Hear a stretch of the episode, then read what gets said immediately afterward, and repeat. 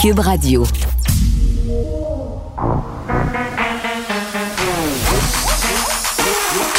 Elle a une opinion sur tous les sujets. Pour elle, toutes les questions peuvent être posées. Geneviève Peterson. Cube, Radio.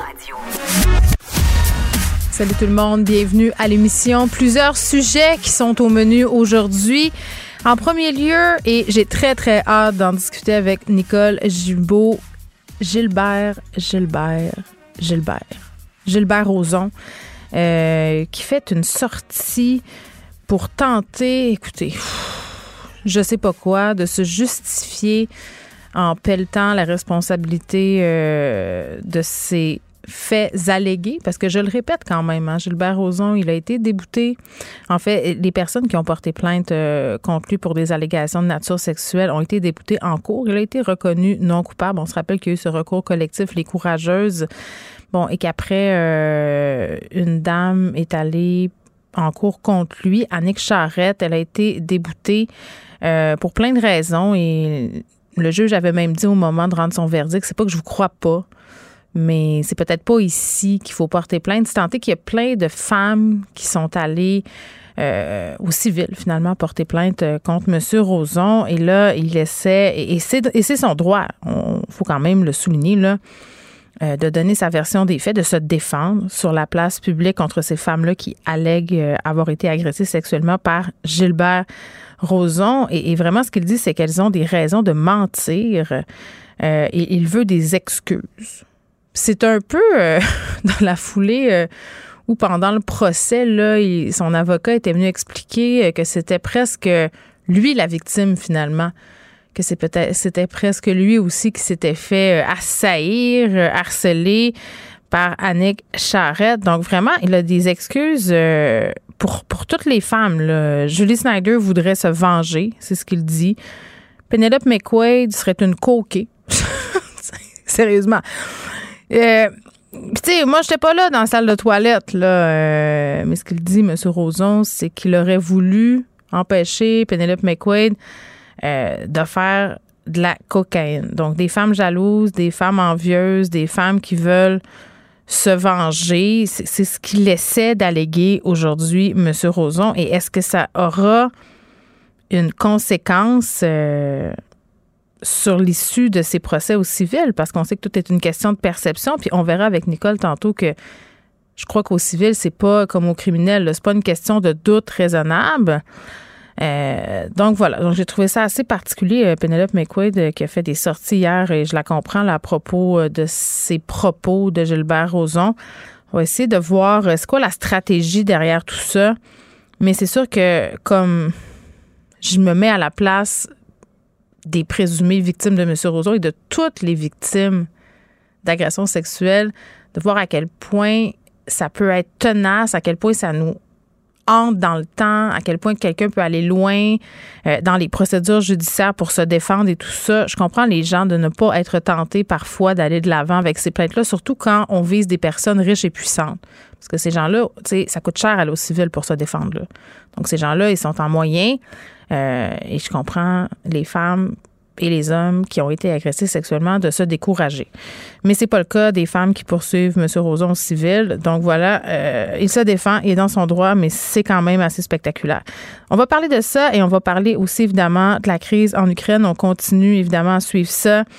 Euh, nouvelle qui court depuis déjà quelques jours là, et hier ça a été officialisé dans l'article un article du New York Times où on disait que les États-Unis avaient préparé une espèce d'équipe Tiger et non pas Tiger King, j'ai failli dire ça, la Tiger Team, euh, qui est une équipe pour se préparer, si on veut, advenant le fait que la Russie utilise l'arme nucléaire. Donc, euh, c'est quand même pas rien. Là, on va essayer de démêler tout ça avec un expert de la question. Est-ce qu'on est euh, vraiment en droit de s'inquiéter? Et un sujet vraiment pas facile, le viol de guerre.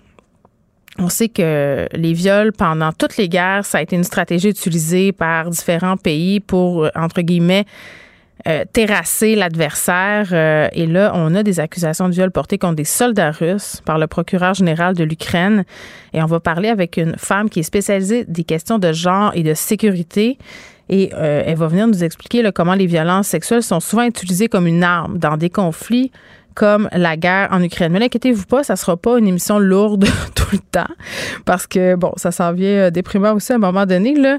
Euh, on va se parler de la situation dans les hôpitaux et du variant BA2. Et là, vous allez dire, ben là, Geneviève Coudon, tu me dis que c'est pas déprimant puis tu vas me parler de COVID. Oui, mais ça relaxe, c'est pas si pire et que ça va quand même bien et que le déconfinement peut-être n'aurait pas eu les effets escomptés. Donc, euh, on fait, on serait comme à la bonne place en ce moment. Je trouve que ça, ça nous donne un petit peu d'espoir pour le printemps qui s'en vient. Je pense que c'est ce qui a fait sursauter le procureur de la Couronne. Nicole Gibault. J'en ai un ras le bol de ces gens-là. À mon sens, c'est de l'intimidation. Geneviève Peterson. C'est ça. Puis s'il sauve en marchette, on aura le temps de le rattraper. La rencontre. Non, mais toi, comme juge, est-ce que c'est le juge qui décide ça? Comment ça marche? Oui, oui, oui, oui, oui, oui, oui. C'est le juge. La rencontre Gibault-Peterson. Salut, Nicole. Bonjour Geneviève. Bon, euh, continuité là, dans ce dossier très, très important qui est celui d'Alexandre Bissonnette devant la Cour suprême. Euh, évidemment, c'est le plus haut tribunal du pays. Euh, c'est une cause très, très attendue. C'est concernant cette fameuse sentence qui devrait être infligée à Alexandre Bissonnette, évidemment, par rapport à cet attentat à la mosquée de Québec. Bon, là, aujourd'hui, c'est le jour, c'est le jour J, là, parce qu'il faut vraiment, vraiment que euh, ça soit démêlé, toute cette situation-là. Et ça n'implique encore pas, je, oui, c'est dans le dossier d'Alexandre Bissonnette, là, mais ça a un intérêt et on le voit par les participants, les intervenants qui, euh, mm. qui se sont greffés. Alors, il y a évidemment le procureur général du Québec, il y a le DPCP, il y a le procureur général du Canada, euh, il y a plusieurs provinces, le Nouveau-Brunswick, l'Alberta, la Nouvelle-Écosse. Euh, il y a, il y a le Conseil des musulmans canadiens, l'Association des policiers euh, canadiens, l'Association des chefs de police. Il y a énormément de gens qui sont euh, qui sont intéressés dans cette décision-là. Mm. Puis ils ont des ils ont des choses à plaider de part et d'autre. D'abord, premièrement, on est au, au, Canada où il y a eu la peine de mort a été abolie et tout le monde dit que le, les sentences imposées euh, la, la, la, l'addition de, de blocs de 25 euh, pour euh, demander la libération conditionnelle pour des meurtres multiples. On parle pas d'un seul meurtre, là. On parle à compter de deux, trois, quatre, cinq meurtres. Euh, qu'on peut pas demander sa libération conditionnelle et s'adresser à la commission des libérations conditionnelles avant 25 ou 50 ou 75. Mm.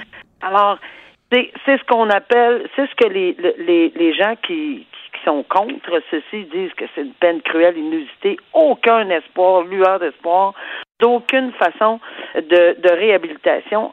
Puis c'est notre droit canadien fondé là-dessus, le droit sur quand même à un espoir, une lueur d'espoir, alors qu'avec des possibilités l'impossibilité de se présenter avant 150 ans, ben c'est c'est exactement une peine de mort, mais à la prison. Par contre, on dit non, ça n'a aucun bon sens d'accorder une peine à rabais parce que c'est ça le principe de, de Stephen Harper. C'est des peines rabais, ça n'a pas de bon sens. Et j'ai déjà entendu dire, mais ça se peut pas. Moi, il y a deux personnes qui sont décédées, puis j'ai, dans, dans, dans un double meurtre, hmm. et il a eu, la personne a eu une sentence à vie avec possibilité de demander libération conditionnelle avec 25 ans. Ça veut dire que moi, dans ma famille, notre, ce meurtre-là ne vaut rien. C'est c'est pas le cas. C'est la personne a une sentence à vie, on le comprend, mais euh, est-ce qu'on pourrait ajuster un peu comme a fait le juge Huot euh, dans la cause de Bissonnette? Puis ça, c'est on va en parler beaucoup là. On est en train d'en parler justement à la Cour suprême présentement.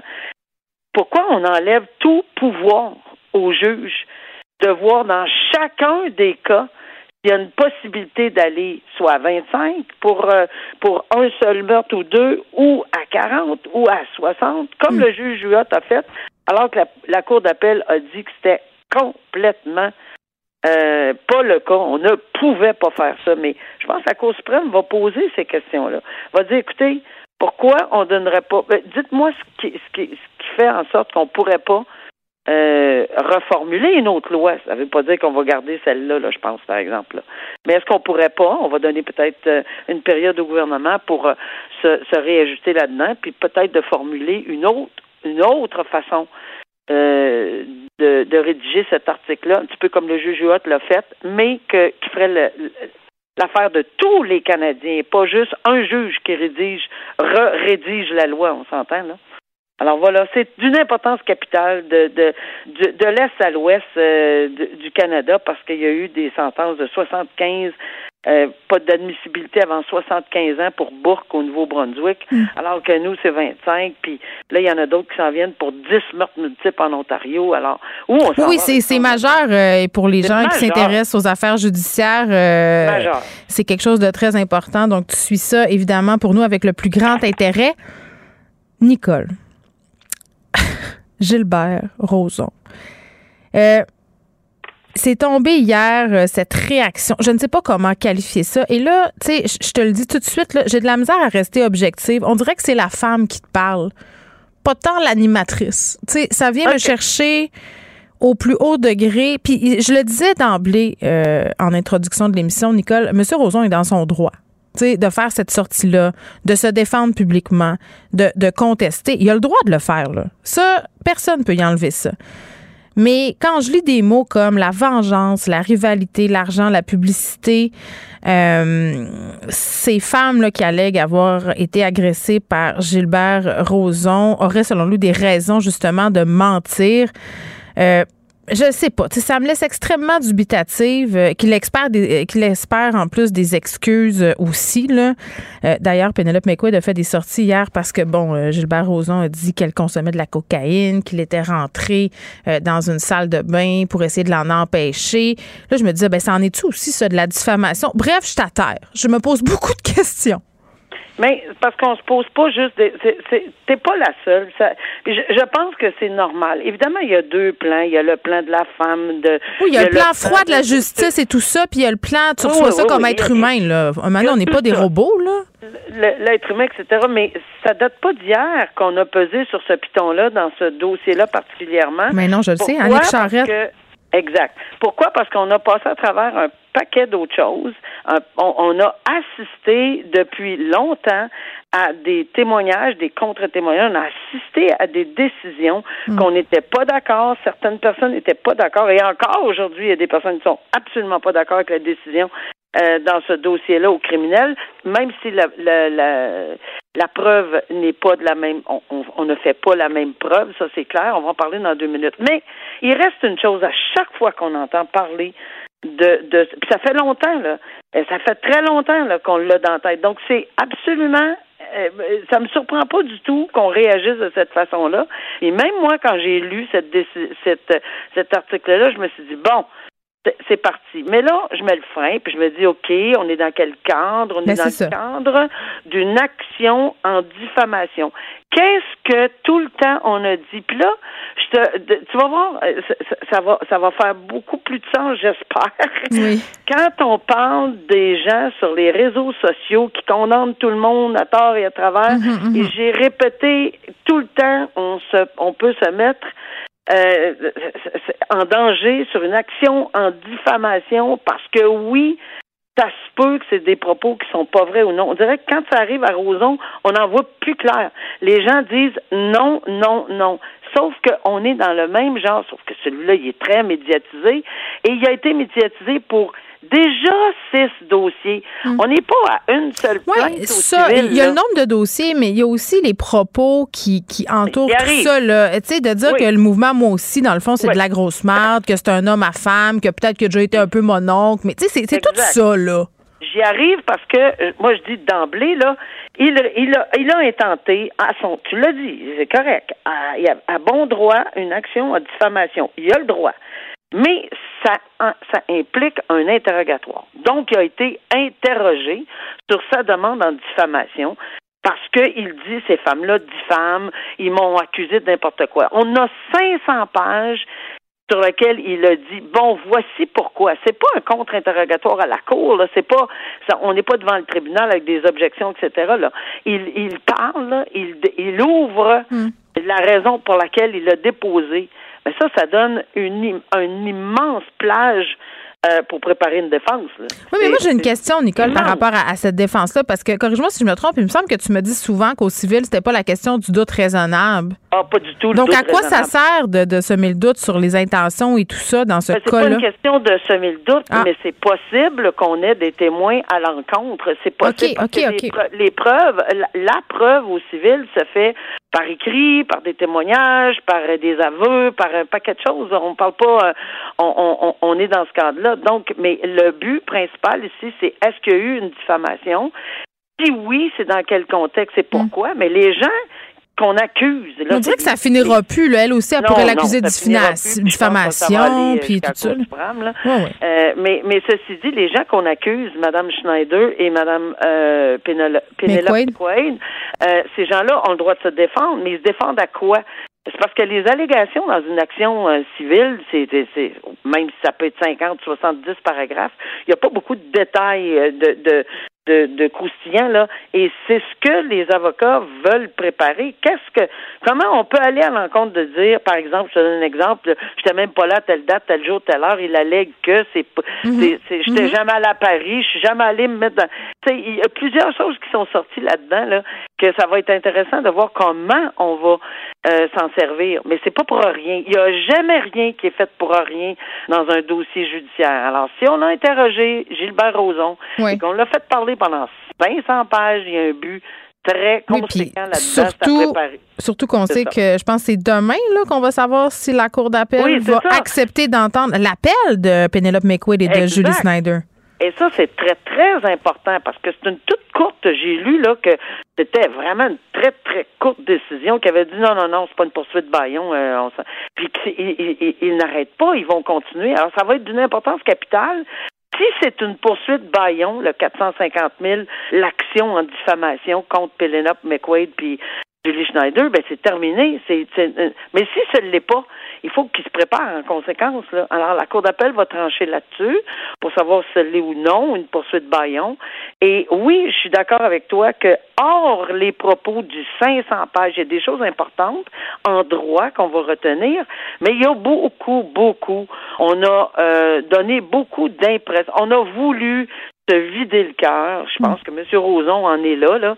Il a voulu se vider le cœur et il y en a eu pendant 500 pages. Il y a 500 pages, là, pour donner évidemment son point auquel on y a droit, mais il a aussi dit que là, ben, c'est effrayant, les victimes maintenant, c'est eux autres qui, euh, bon, on les, c'est, eux autres qui sont à l'honneur. Mais ça, c'est, des propos de trop. Ça n'a rien à faire avec ce genre de, de, de dossier-là, à mon humble avis. J'ai l'impression Ben, qu'on dire peinture dans un coin. En tout cas, moi, c'est ce que je ben, trouve. Là. mais il se fait pas loin de se faire. euh, Il se fait pas une euh, belle campagne de réhabilitation, en tout cas. C'est ce que j'ai envie de te dire. Mais après ça, euh, la justice, c'est pas une affaire de perception, c'est une affaire de droit. Donc, euh, c'est ce qu'on verra. Demain, évidemment, on va surveiller Exact. ça là, si la Cour d'appel accepte de les entendre, Madame McQuaid, Mesdames McQuaid et Snyder, pardon. Merci, Nicole. À demain. À demain, au revoir. Ne vous laissez pas berner par ces prises de position saisissantes. Geneviève Peterson est aussi une grande sensible. Vous écoutez Geneviève Peterson. Les États-Unis et l'OTAN disent préparer un plan en cas d'utilisation d'armes nucléaires pour la Russie. Comment les gouvernements peuvent-ils réellement se préparer à une telle menace? Parce que c'est tous quelque chose à, laquelle on pense, surtout quand il y a eu ces frappes-là sur une centrale nucléaire en Ukraine.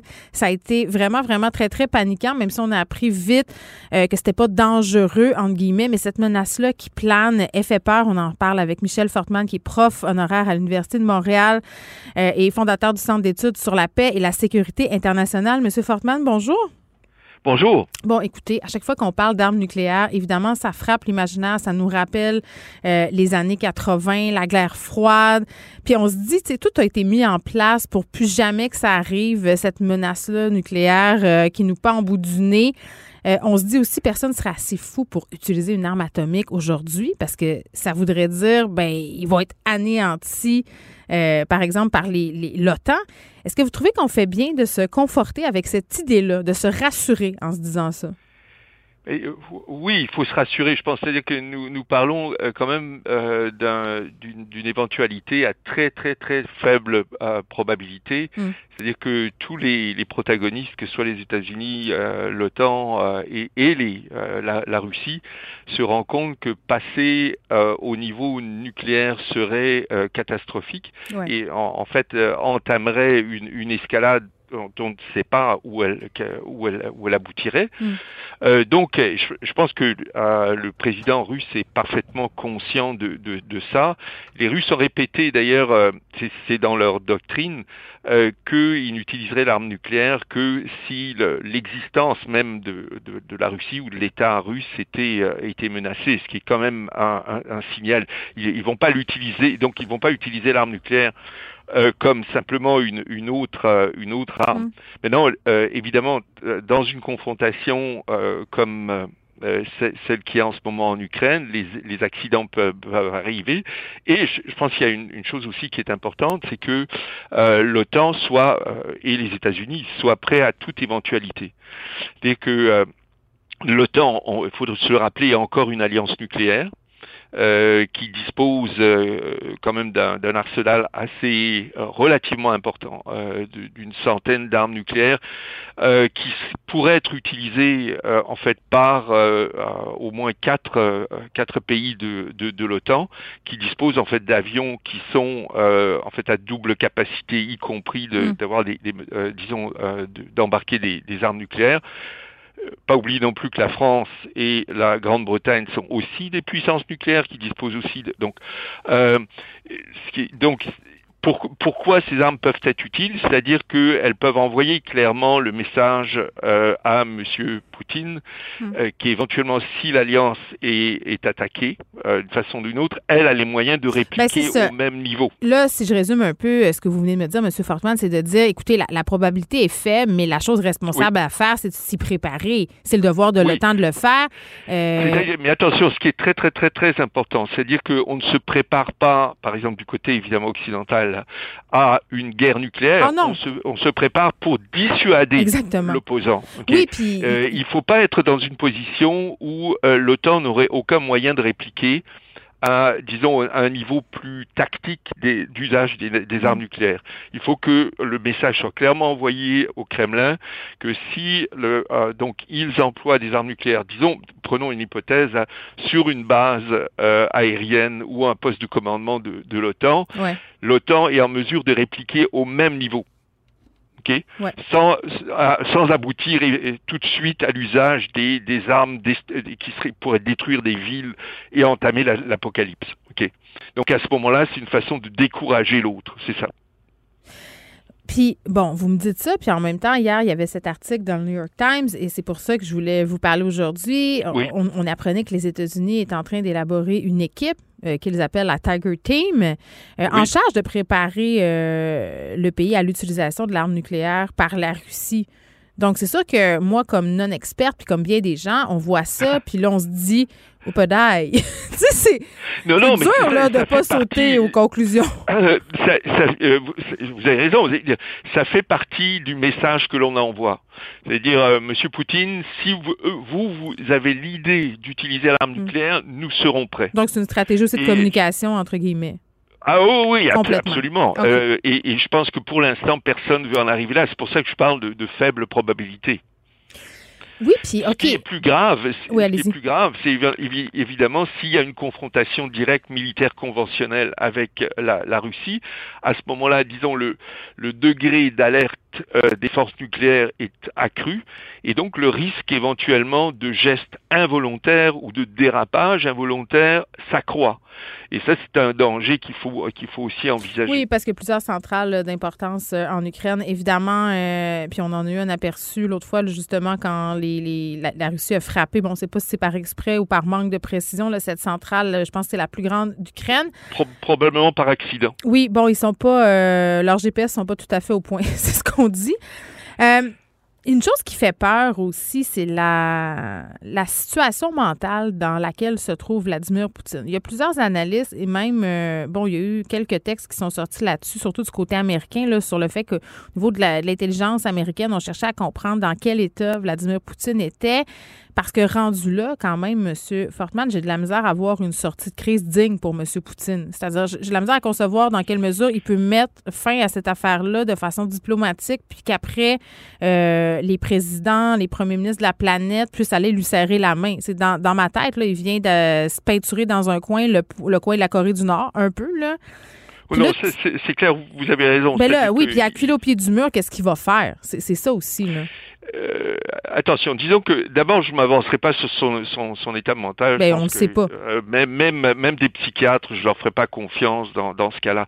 Euh, ce qu'il faut voir, c'est les faits. quels sont les faits C'est-à-dire que euh, pour ce qu'on voit, euh, la, la, chose la plus importante sur le plan militaire qui est arrivée dans, dans en fait, dans les semaines qui, mm. qui, qui viennent, c'est que les, les, Ukrainiens sont arrivés avec succès à arrêter l'offensive russe et même à la faire reculer d'une certaine façon, montrant même, je dirais, un certain degré d'incompétence du, du, côté euh, du, du, côté russe. Euh, je, je, pense qu'on est à un moment charnière, c'est-à-dire que les Russes vont être obligés de prendre l'initiative c'est comme ça, c'est clairement, euh, établi, à mon avis, établi. Mm. Qu'est-ce qu'ils vont faire? C'est ça la grande question. Euh, L'hypothèse la plus probable est, est que euh, vous auriez dans les prochains jours, peut-être la prochaine semaine, une offensive qui tenterait à, disons, terminer la guerre, achever la guerre, évidemment en leur faveur. Qu'est-ce qu'ils peuvent faire? Euh, Leur objectif stratégique peut, à mon avis, serait d'encercler euh, la, disons environ 40% des forces ukrainiennes qui sont en fait dans le euh, dans l'est de, du pays mm. et, et, qui gardent en fait le Donbass, qui sont à la frontière du Donbass. Okay donc cette cette partie de l'Ukraine qui a été envahie au départ oui, qui, par, qui les, est par les Russes depuis 2014. Oui. Okay donc si cette force, alors imaginez-vous, c'est 40% donc de la force terrestre ukrainienne se fait encercler vous avez à ce moment-là évidemment un, un, risque de, comment dire, de recul massif du front, tant que tel. Donc, euh, ce que je m'attends de la part des, des Russes, c'est moins un geste de désespoir du genre j'emploie l'arme nucléaire, ce qui c'est un peu idiot. Ben oui, parce que les radiations plus... iraient en Russie aussi, là, on va se le dire. Oui, oui, oui, c'est comme euh, la même chose pour les armes chimiques. C'est comme se tirer dans son propre but. Euh, exactement, exactement. Euh, vous avez, vous, vous avez l'expression tout à fait qui, s'applique dans ce cas-là. Si vous utilisez par exemple des armes chimiques, il faut que toutes vos, euh, vos forces d'infanterie soient équipées euh, pour être dans une, un environnement de gaz toxique. Mm.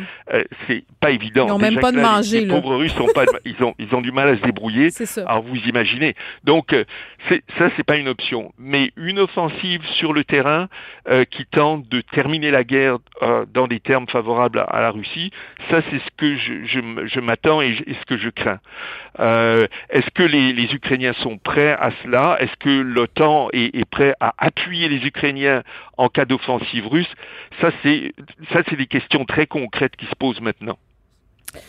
Oui, e, effectivement. Et, et, on se demande aussi euh, jusqu'où ça va nous mener. Et, et, la question que je pose est très technique aussi en même temps. Puis je pense qu'il y a bien des gens qui se la posent. Puis là, tu sais, il faut se calmer. Là. Je pense que ce qu'on retient, ce qu'il faut retenir, c'est qu'il ne faut pas sauter aux, conclu aux conclusions. Mais non, non. C'est ça, raison. parce que les médias aussi ont un rôle à jouer, je pense, dans la façon dont on parle de la menace nucléaire là, euh, pour pas faire paniquer faut, le monde il faut, aussi. Il faut être responsable, oui.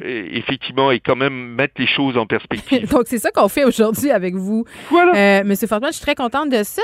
Si, euh, par exemple, il y avait des missiles transcontinentaux pouvant transporter des obus nucléaires qui étaient dirigés vers l'Amérique, est-ce qu'il y a des moyens de se protéger contre ça? Moi, je me posais la question. J'écoute peut-être un peu trop les Avengers avec mon fils, mais je, vraiment, je pense qu'il y a beaucoup de gens qui se la posent, cette question-là. Euh, non, euh, malheureusement. Ah, c'est ça. C'est pas un film, la vie. Hein? Les, les États-Unis ont un système de euh, défense euh, antimissile, mm. mais euh, qui a été conçu en fait pour intercepter des forces très minimes, mm. celles par exemple de la Corée du Nord, l'Iran, donc on n'en parle pas encore là, mais la Corée du Nord principalement. Euh, et ce dont on parle, c'est une, une, quarantaine de missiles qui sont déployés en Alaska et en, mm. euh, en Mais Californie. ça, ça fait peur, euh, la question de l'Arctique aussi. Euh, pas, non, pas, pas vraiment. Là. Mais ils n'ont pas plein d'installations militaires, la Russie, en, en Arctique? Euh, oui, mais ça n'a rien à voir avec des systèmes de défense antimissile. Okay, euh, okay. Qui, non, non, non, non, non, non. Euh, C'est-à-dire euh, ceux que les, les, les Américains ont déployés, donc, est en Alaska et en Californie, Mhm. mm -hmm. et ça, ça, a pour but vraiment, comment dire, vraiment très précis d'intercepter éventuellement une frappe de la part donc de la Corée du Nord. Il n'existe pas de système antimissile qui puisse intercepter euh, une force de la taille de celle des Russes, par exemple. Mm. Euh, c'est-à-dire euh, la force, disons, de missiles transcontinentaux, comme vous dites, soit qui, soient des, missiles basés à terre, soit des missiles sur, sur, sous-marins. ça n'existe pas. Vous avez des systèmes de défense contre les avions, oui, mais pas euh, pas antimissiles, pas pour la taille, parce qu'on parle quand même euh, de milliers de têtes nucléaires. Hein, et donc, nous, l'Occident n'a pas les moyens d'intercepter une telle frappe. Bon, je ne dirai pas ça à mes enfants quand ils me posent des questions non, non, non, sur la guerre nucléaire. Euh, oubliez Avengers, oubliez les Avengers. En terminant, M. Fortman, Fortman, pardon, depuis le début de ce conflit-là, plusieurs pays euh, ont annoncé qu'ils allaient augmenter leur budget militaire. Puis, tu sais, ça fait monter la tension un peu partout sur la planète. Là, tout le monde est, est sur les dents. Est-ce qu'il faudrait que cette guerre-là et la peur euh, du pouvoir nucléaire russe, justement, vont entraîner une hausse dans la production d'armes nucléaires à travers le monde? Euh, non, en fait, les, je, dirais que les forces actuelles qui représentent en fait à peu près euh, 20%, 15-20% de ce qu'elles étaient euh, durant la guerre froide sont suffisantes euh, pour assurer ce qu'on appelle la dissuasion. Donc je ne pense pas qu'il y ait nécessairement ce qui va arriver. Par contre, ça, c'est sûr, dans le cas de l'OTAN, mm. euh, les pays européens vont être obligés de se poser sérieusement la question est-ce que nous devons moderniser nos capacités de dissuasion, peut-être les diversifier mm. face aux efforts qui ont été faits par les Russes dans ce sens-là, pour avoir un moyen à, plus bas niveau que ce qu'on appelle l'échange suicidaire là, euh, pour contrer, neutraliser, donc dissuader les Russes. Ça, ça veut dire avoir de nouveau introduire en Europe des euh, missiles, par exemple, de type tactique ou à moyenne portée. Donc ça, ça signifie de quelques mm. centaines de kilomètres à 5000 kilomètres. Ça, c'est une question qui va sérieusement se poser aux Européens dans les années à venir. Très bien. Merci beaucoup. C'était fort éclairant puis rassurant aussi euh, parce que je pense qu'on part vite en peur euh, en bon québécois sur le sujet du nucléaire. Puis c'est normal aussi là, parce que ça fait très, très peur. Et pour ceux qui ont écouté en plus la, série de Tchernobyl, on dirait que c'est encore pire. non, mais c'est vrai parce que c'est quelque chose de. C'est une menace qui a plané pendant beaucoup d'années, qui a laissé euh, beaucoup de séquelles, surtout aux, gens. Moi, j'ai pas 40 ans, mais pour ma mère et tout ça qui ont vécu toute la, la période où on avait peur de l'attaque nucléaire c'est sûr que c'est inquiétant, M. Fortman. Merci beaucoup, Michel Fortman. Il n'y a pas de quoi, ça, me fait plaisir. Oui, fondateur du Centre d'études sur la paix, la sécurité internationale et le prof à l'Université de Montréal. Merci beaucoup. Vous écoutez Geneviève Peterson. Cube Radio. Vincent Dessureau qui s'amène. Salut Vincent. Salut. Euh, dix patrons de compagnies aériennes américaines qui demandent à Joe Biden d'en finir avec les masques. Oui, et euh, ça m'amenait quand même euh, tout un questionnement sur où on est rendu là, dans la pandémie, parce que euh, là, les patrons de, des plus grandes compagnies américaines d'aviation, ça inclut American Airlines, Delta, JetBlue, Southwest, Southwest United et les autres, comme Alaska Airlines, des plus petits Hawaiian Airlines, qui donc s'adressent directement à Joe Biden pour dire là, les règles pour l'aviation par rapport à la COVID, faudrait que ça parte, incluant le masque dans les avions en disant sans plus de logique, les gens sont protégés, la COVID circule moins euh, on est rendu La COVID circule moins, je suis pas certaine de ça. C'est ça parce que j'ai un bémol. Eux disent que le système hospitalier n'est pas submergé, ce qui est tout à fait le cas aux États-Unis. Les cas sont au plus bas en ce moment aux États-Unis, sont vraiment au bas, au plus bas de la courbe. Euh, mais euh, je pars en vacances dans les prochaines semaines, quelques jours. Je vais devoir prendre l'avion pour la première fois depuis. en fait, si ça tient, là, ça fait plusieurs fois que j'annule.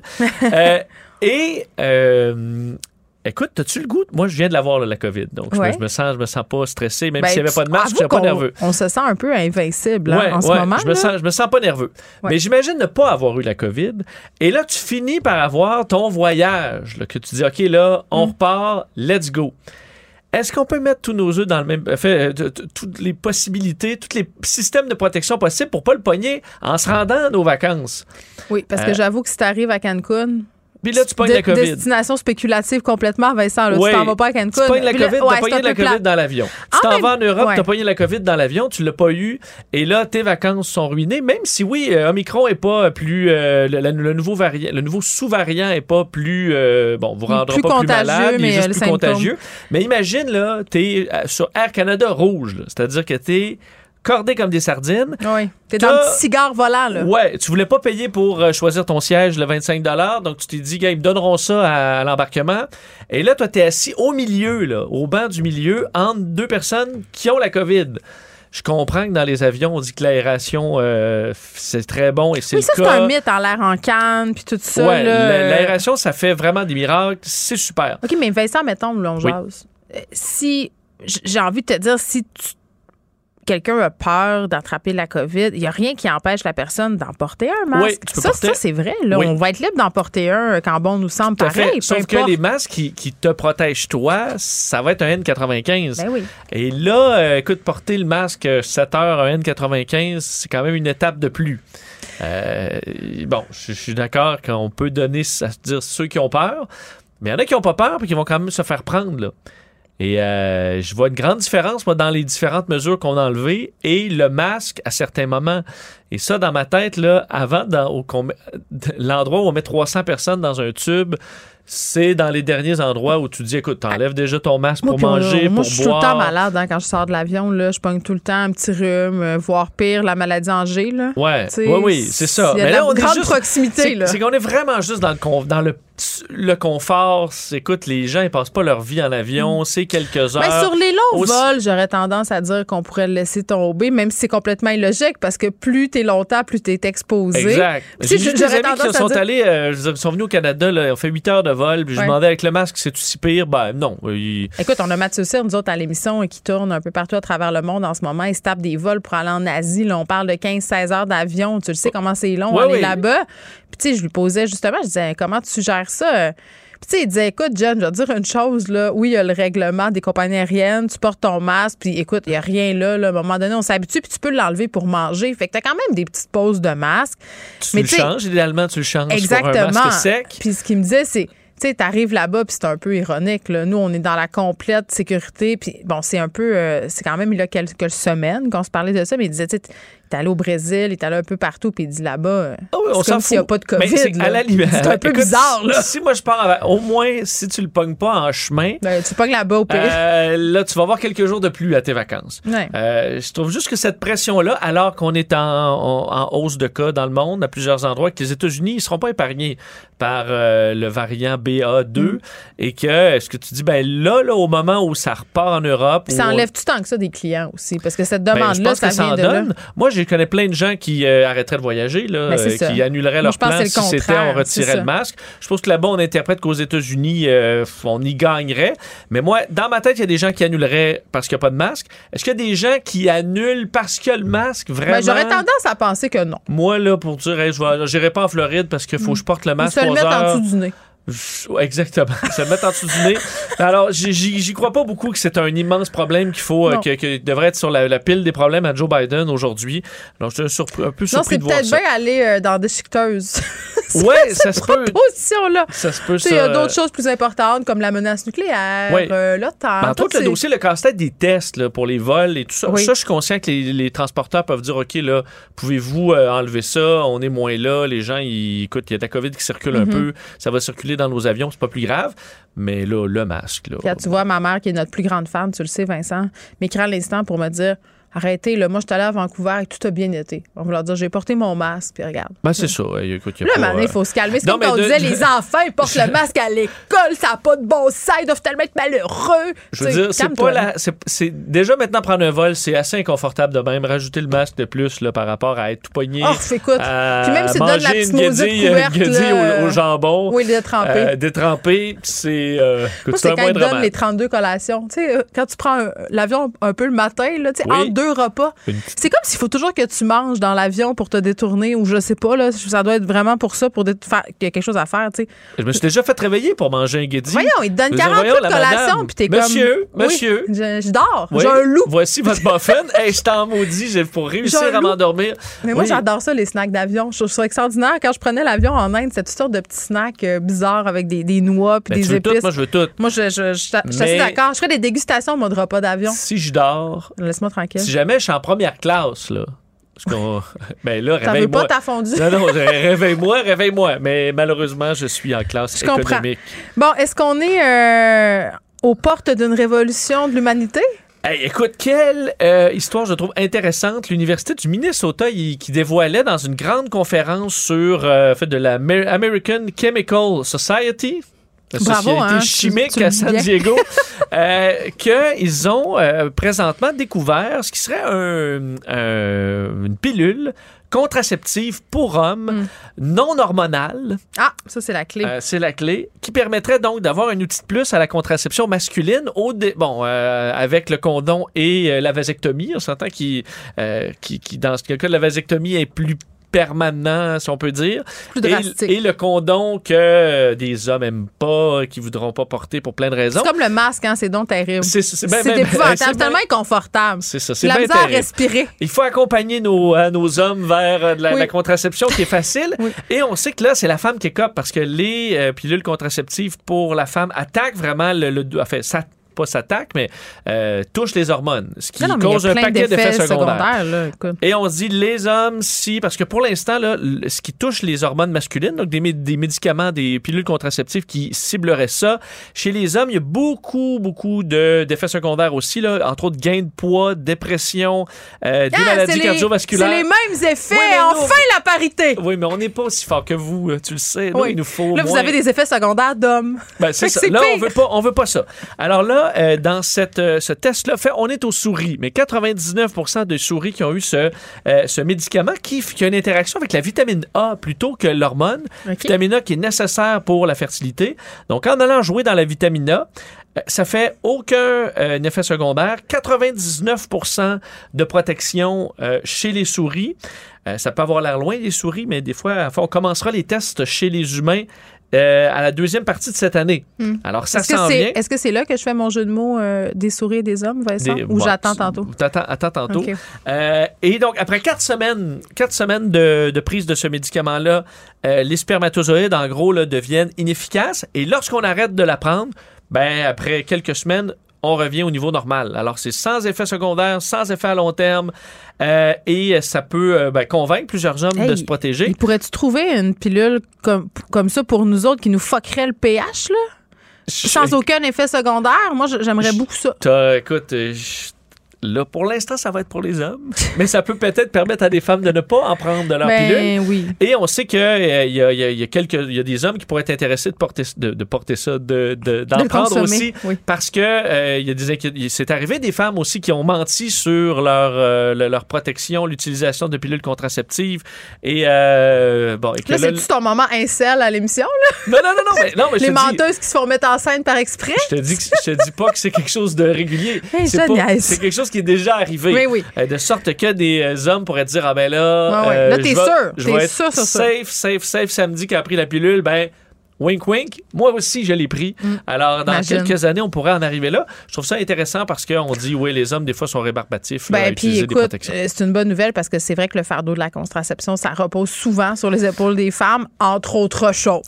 oui. Donc, voici, Oui. ça serait euh, quand même Mais euh, je suis d'accord qu'après, on pourrait s'attaquer à trouver des pilules contraceptives sans effet secondaire pour les femmes. Mais je- écoute, je, je pense pas que ça existe. Puis on va finir là-dessus, Vincent. Il y a plusieurs féministes qui disent que si c'était les hommes qui avaient expérimenté ces effets-là, déjà, justement, on aurait une pilule sans effet secondaire. Comme s'il y avait pas vraiment de recherche. Puis comme si aussi les filles c'était OK tu sais, qu'on expérimente, entre guillemets, des effets, étant donné tu sais, qu'on a déjà des règles, c'est déjà plate. On- tu mets ça dans le. tu mets ça dans l'eau, le puis tu fais, ah, caisse-toi la madame. Moi, écoute, j'ai, on pourrait faire un segment complet sur euh, moi, Geneviève et la pilule euh, et ses effets. Ouais. Parce que nous, les messieurs, si c'est pour nous faire prendre du poids, là, on n'en prendra pas de ta pilule. Ben, C'est ce qu'on peut comprendre de on- cette étude. Oui. Puis perte de libido. Je pense que ça, il faut en parler aux gars aussi. Ça joue sur la libido quand tu, quand tu niaises avec les hormones. Là. Là, Moi, j'étais comme un frigidaire. c'est d'utiliser pour la je sais, libido. mais moi, j'étais comme un frigidaire. J'étais comme, ben, vous donc, je, je me suis transformée en robot. Je me demandais qu'est-ce qui se passait. Mais ce sera dans une autre. dans- Peut-être demain. Le Bon. vendredi, on parle des choses sexuelles. Voilà. Bye, Vincent. Salut. Geneviève Peterson. Rebelle dans l'âme, elle dénonce l'injustice et revendique le changement. Sujet très difficile quand même. Là. Euh, on va parler de viol. Je préfère euh, vous avertir parce qu'il y a eu des accusations qui ont été portées contre des soldats russes par le procureur général de l'Ukraine. Et vraiment, ça vient nous rappeler comment les violences sexuelles sont souvent utilisées comme une arme dans des conflits comme la guerre euh, que l'on connaît présentement. On parle de tout ça avec Johanna Massé, qui est chercheure postdoctorale au Center for International and Defense Policy de l'Université Queen's. Madame Massé, bonjour. Bonjour. Bon, évidemment, on ne connaît pas euh, les détails de ces histoires euh, terribles euh, qui nous sont racontées, bon, avec quand même pas tant de détails par certains médias, des soldats russes qui auraient violé une femme en Ukraine. mais quand même que le procureur général du pays porte des accusations, ça signifie quoi de voir ça? Ça nous dit quoi sur la situation en Ukraine? Euh, ça nous dit euh, que la situation est très préoccupante, mais mm. quelque chose euh, dont on se doutait potentiellement qu'il pouvait arriver. Mm. le risque de viol en temps de guerre est, est connu.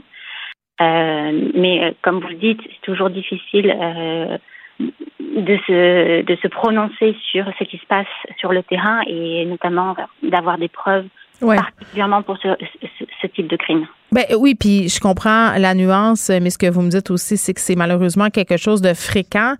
Et, pour moi, qui n'est pas une spécialiste de la question, mais qui m'intéresse à ces enjeux-là, euh, de, la, de, la, question du genre et de la sécurité, là, puis d'ailleurs, vous vous spécialisez euh, bon, à tout ce qui touche cette notion-là. Moi, je pensais que les, les, viols en temps de guerre, puis c'est peut-être naïf de ma part, Madame Massé, je pensais que ça se passait avant dans le temps des conquêtes, puis du colonialisme, puis tout ça, je, je pensais pas que ça existait encore maintenant. Absolument pas. Euh, la réalité, c'est que euh, c'est toujours quelque chose euh, qui, qui, a lieu. mais encore une fois, à cause de, de la nature du crime et, et, du tabou qui est parfois attaché, on n'a pas il est très difficile d'avoir de quantifier le phénomène et de mm. savoir exactement ce qui se passe. Pourquoi? Parce que les femmes, euh, elles ont honte, euh, oui, à cause euh, du viol qu'elles ont subi. Puis ça, on sait que malheureusement, c'est un sentiment qui est partagé par beaucoup de victimes, mais, mais c'est le fait d'avoir été, entre guillemets, violée par, par l'ennemi. C'est ça qui ben augmente le sentiment de honte? En partie, mais lorsqu'on voit les difficultés que en temps de paix les femmes rencontrent pour faire, pour comment dire, dire qu'elles ont été violées et avoir des poursuites. Ah Imaginez ben en temps de guerre, euh, avec euh, la question des preuves, et c'est mhm. toujours le problème d'avoir des preuves, mais il y a ce côté aussi du stigmate, et, euh, et notamment de que les femmes portent en elles beaucoup plus à, côté, à cause de la situation patriarcale, de mhm. beaucoup de situations, de beaucoup de contextes. Mais, mais il y a ce, ce, ce risque d'être ostracisé, même à la fin du conflit, et, euh, et en temps de paix. Pourquoi on parle des violences sexuelles comme une arme dans un contexte comme le contexte d'une guerre? Euh, il faut faire attention quand, on parle euh, des violences sexuelles en tant qu'arme, parce que parfois c'est mal employé dans le sens où parfois le viol peut être une, c'est une pratique en, en, contexte de guerre, mais parfois lorsque le viol est planifié, on parle du viol en tant qu'arme parce que ça devient une stratégie. C'est planifié par une autorité militaire et c'est utilisé pour humilier, pour détruire l'autre. C'est comme dans, ça relève de, la, de ce qu'on peut appeler la guerre psychologique, entre guillemets, ces techniques-là? Oui, c'est une manière de démoraliser, de démoraliser les populations, hmm. euh, mais, mais c'est beaucoup plus difficile à, comment dire, euh, à prouver. Et ça, pour dire que c'est vraiment une arme, il faut vraiment montrer que ça a été planifié hmm. et donc euh, par une autorité. C'est tellement déshumanisant, là, je trouve ça. Euh, c'est un sujet qui est délicat, c'est difficile d'en parler. Puis je pense, Madame Assé, qu'on même les médias ont un malaise d'aborder ce sujet-là, non? Est-ce que vous pensez que c'est encore un tabou quand on parle de guerre, de lier guerre et viol? je ne sais pas si le terme tabou est réellement approprié, euh, dans le sens que euh, de manière générale, on a du mal. Euh, le viol est toujours une, question tabou dans nos sociétés de manière générale. Mm. Parfois, c'est utilisé aussi de manière sensationnaliste, et là, c'est aussi très problématique. Mm. pour les victimes. mais, est-ce que vous pouvez me donner un exemple de ce sensationnalisme-là, par exemple? comment on, pourrait utiliser ces mots-là de façon inappropriée? Bah après, c'est la question de comment sont traitées les victimes. Et, euh, et, de, euh, c'est important de, de, leur laisser, euh, comment dire, parler d'elles-mêmes et de ne pas mettre des mots. Et, et après, c'est la question aussi de d'essayer de, de, préparer l'après et, et de sentir qu'elles peuvent librement parler de, des actes sans, sans, tabou, encore une fois. Hmm. Puis sans se faire coller des étiquettes, peut-être aussi? Voilà. Hmm. Puis vous avez dit tantôt que le principal problème, euh, bon, euh, quand on fait face à ce type de crime-là, c'est de trouver les coupables et de prouver tout ça, surtout dans un contexte de guerre. Est-ce qu'elles ont des recours? Parce que là, oui, euh, je comprends que dans cette situation particulière sur laquelle on peut pas vraiment s'étendre, mais quand même, le procureur général d'Ukraine qui porte des accusations, est-ce que c'est, selon vous, un geste symbolique ou ça va vraiment mener vers des accusations, parce que j'ai l'impression que dans ces cas-là, puis on, peut sortir du cas de l'Ukraine, on sait que ça a lieu, mais c'est excessivement difficile d'aller au bout de ces démarches-là. Oui, c'est la raison pour laquelle euh, la violence sexuelle en temps de guerre mm. est, tellement insidieuse. C'est la question des preuves et de comment montrer ça au, niveau de la communauté internationale. Mm. Ça a été reconnu euh, légalement, c'est reconnu que euh, en, en crime euh, crime de guerre, crime contre, contre l'humanité. Mm. Ça peut même être attaché au crime de génocide. Euh, le fait que, euh, que la Cour pénale internationale a commencé à enquêter sur ce qui se passait en Ukraine euh, depuis le 2 mars est un, est un geste symbolique fort. Le problème reste que la Russie, n'étant pas membre du statut de Rome, ça n'arrange pas les choses. Mais le fait que l'Ukraine, depuis 2014, ait, accepté euh, l'autorité de la Cour pénale internationale laisse quand même la possibilité que un jour, euh, on puisse poursuivre euh, les personnes qui, qui ont commis ces atrocités. Oui, puis dès qu'on parle de ça, il y, a des gens pour dire que ça fait partie de la guerre, que c'est en quelque sorte inévitable. Est-ce que vous êtes d'accord avec cette croyance-là qu'on ne peut pas l'éviter, qu'on ne peut pas faire mieux parce que c'est la guerre, justement, et que la guerre, c'est sale? Absolument pas. Et, euh, et je pense qu'on devrait rejeter ces, euh, ces, cette manière de penser. Euh, c'est sûr que euh, le viol, euh, la pratique du viol en temps de guerre, ça, enfin, s'accompagne souvent, mais elle n'est pas automatique. Dans certains cas, ça ne se passe pas. Et, et donc, il faut éviter de faire cet amalgame et notamment mmh pour éviter que euh, que on naturalise le phénomène et dire que si c'est naturel, on n'a rien à faire. Oui, on se lave les mains, on, se dit, écoutez, ça, ça vient avec, euh, malheureusement, c'est ça qui se passe. Puis à ce chapitre-là, Madame Assé, j'ai envie de vous demander, les, forces occidentales des pays, euh, par exemple l'OTAN, euh, peut-être c'est compliqué d'agir, mais de, de, de dire publiquement, de condamner publiquement ce type de geste-là, ce serait un début, non? Bah, De manière, euh, enfin, toutes les institutions internationales sont dans une position délicate par rapport à, à l'Ukraine, ouais. euh, pas forcément par rapport au viol, euh, par rapport au nombre de crimes qui, qui sont commis. Euh, euh, sur, en Ukraine. Ben, on a parlé de crimes de guerre quand même là, depuis le début. Mm-hmm. C'en est un. Oui, oui, oui. mais là encore, il faudra prouver les preuves pour avancer ça au niveau mm. légal. Mais c'est sûr que euh, la, la, question aussi de la publicité euh, du viol, enfin, des violences sexuelles en, temps de guerre, c'est aussi une manière de, euh, de, de, montrer que les Ukrainiens montrent au reste du monde ce qui, se passe chez eux et d'une manière donc de discréditer le comportement russe. Donc c'est pour faire reconnaître que la communauté internationale doit agir. Oui, puis en, terminant, euh, Madame Assé, il y a toute la question du trafic humain. Il y a plusieurs observateurs, plusieurs organismes humanitaires qui s'inquiètent de ça, les femmes, les enfants euh, ukrainiens, euh, la crise des réfugiés. C'est la situation, entre guillemets, parfaite là, pour que du trafic humain ait lieu? Oui, oui, il faut pas... Euh, tout ce qui est la question des violences sexuelles, c'est pas forcément sur le front de mm. la guerre.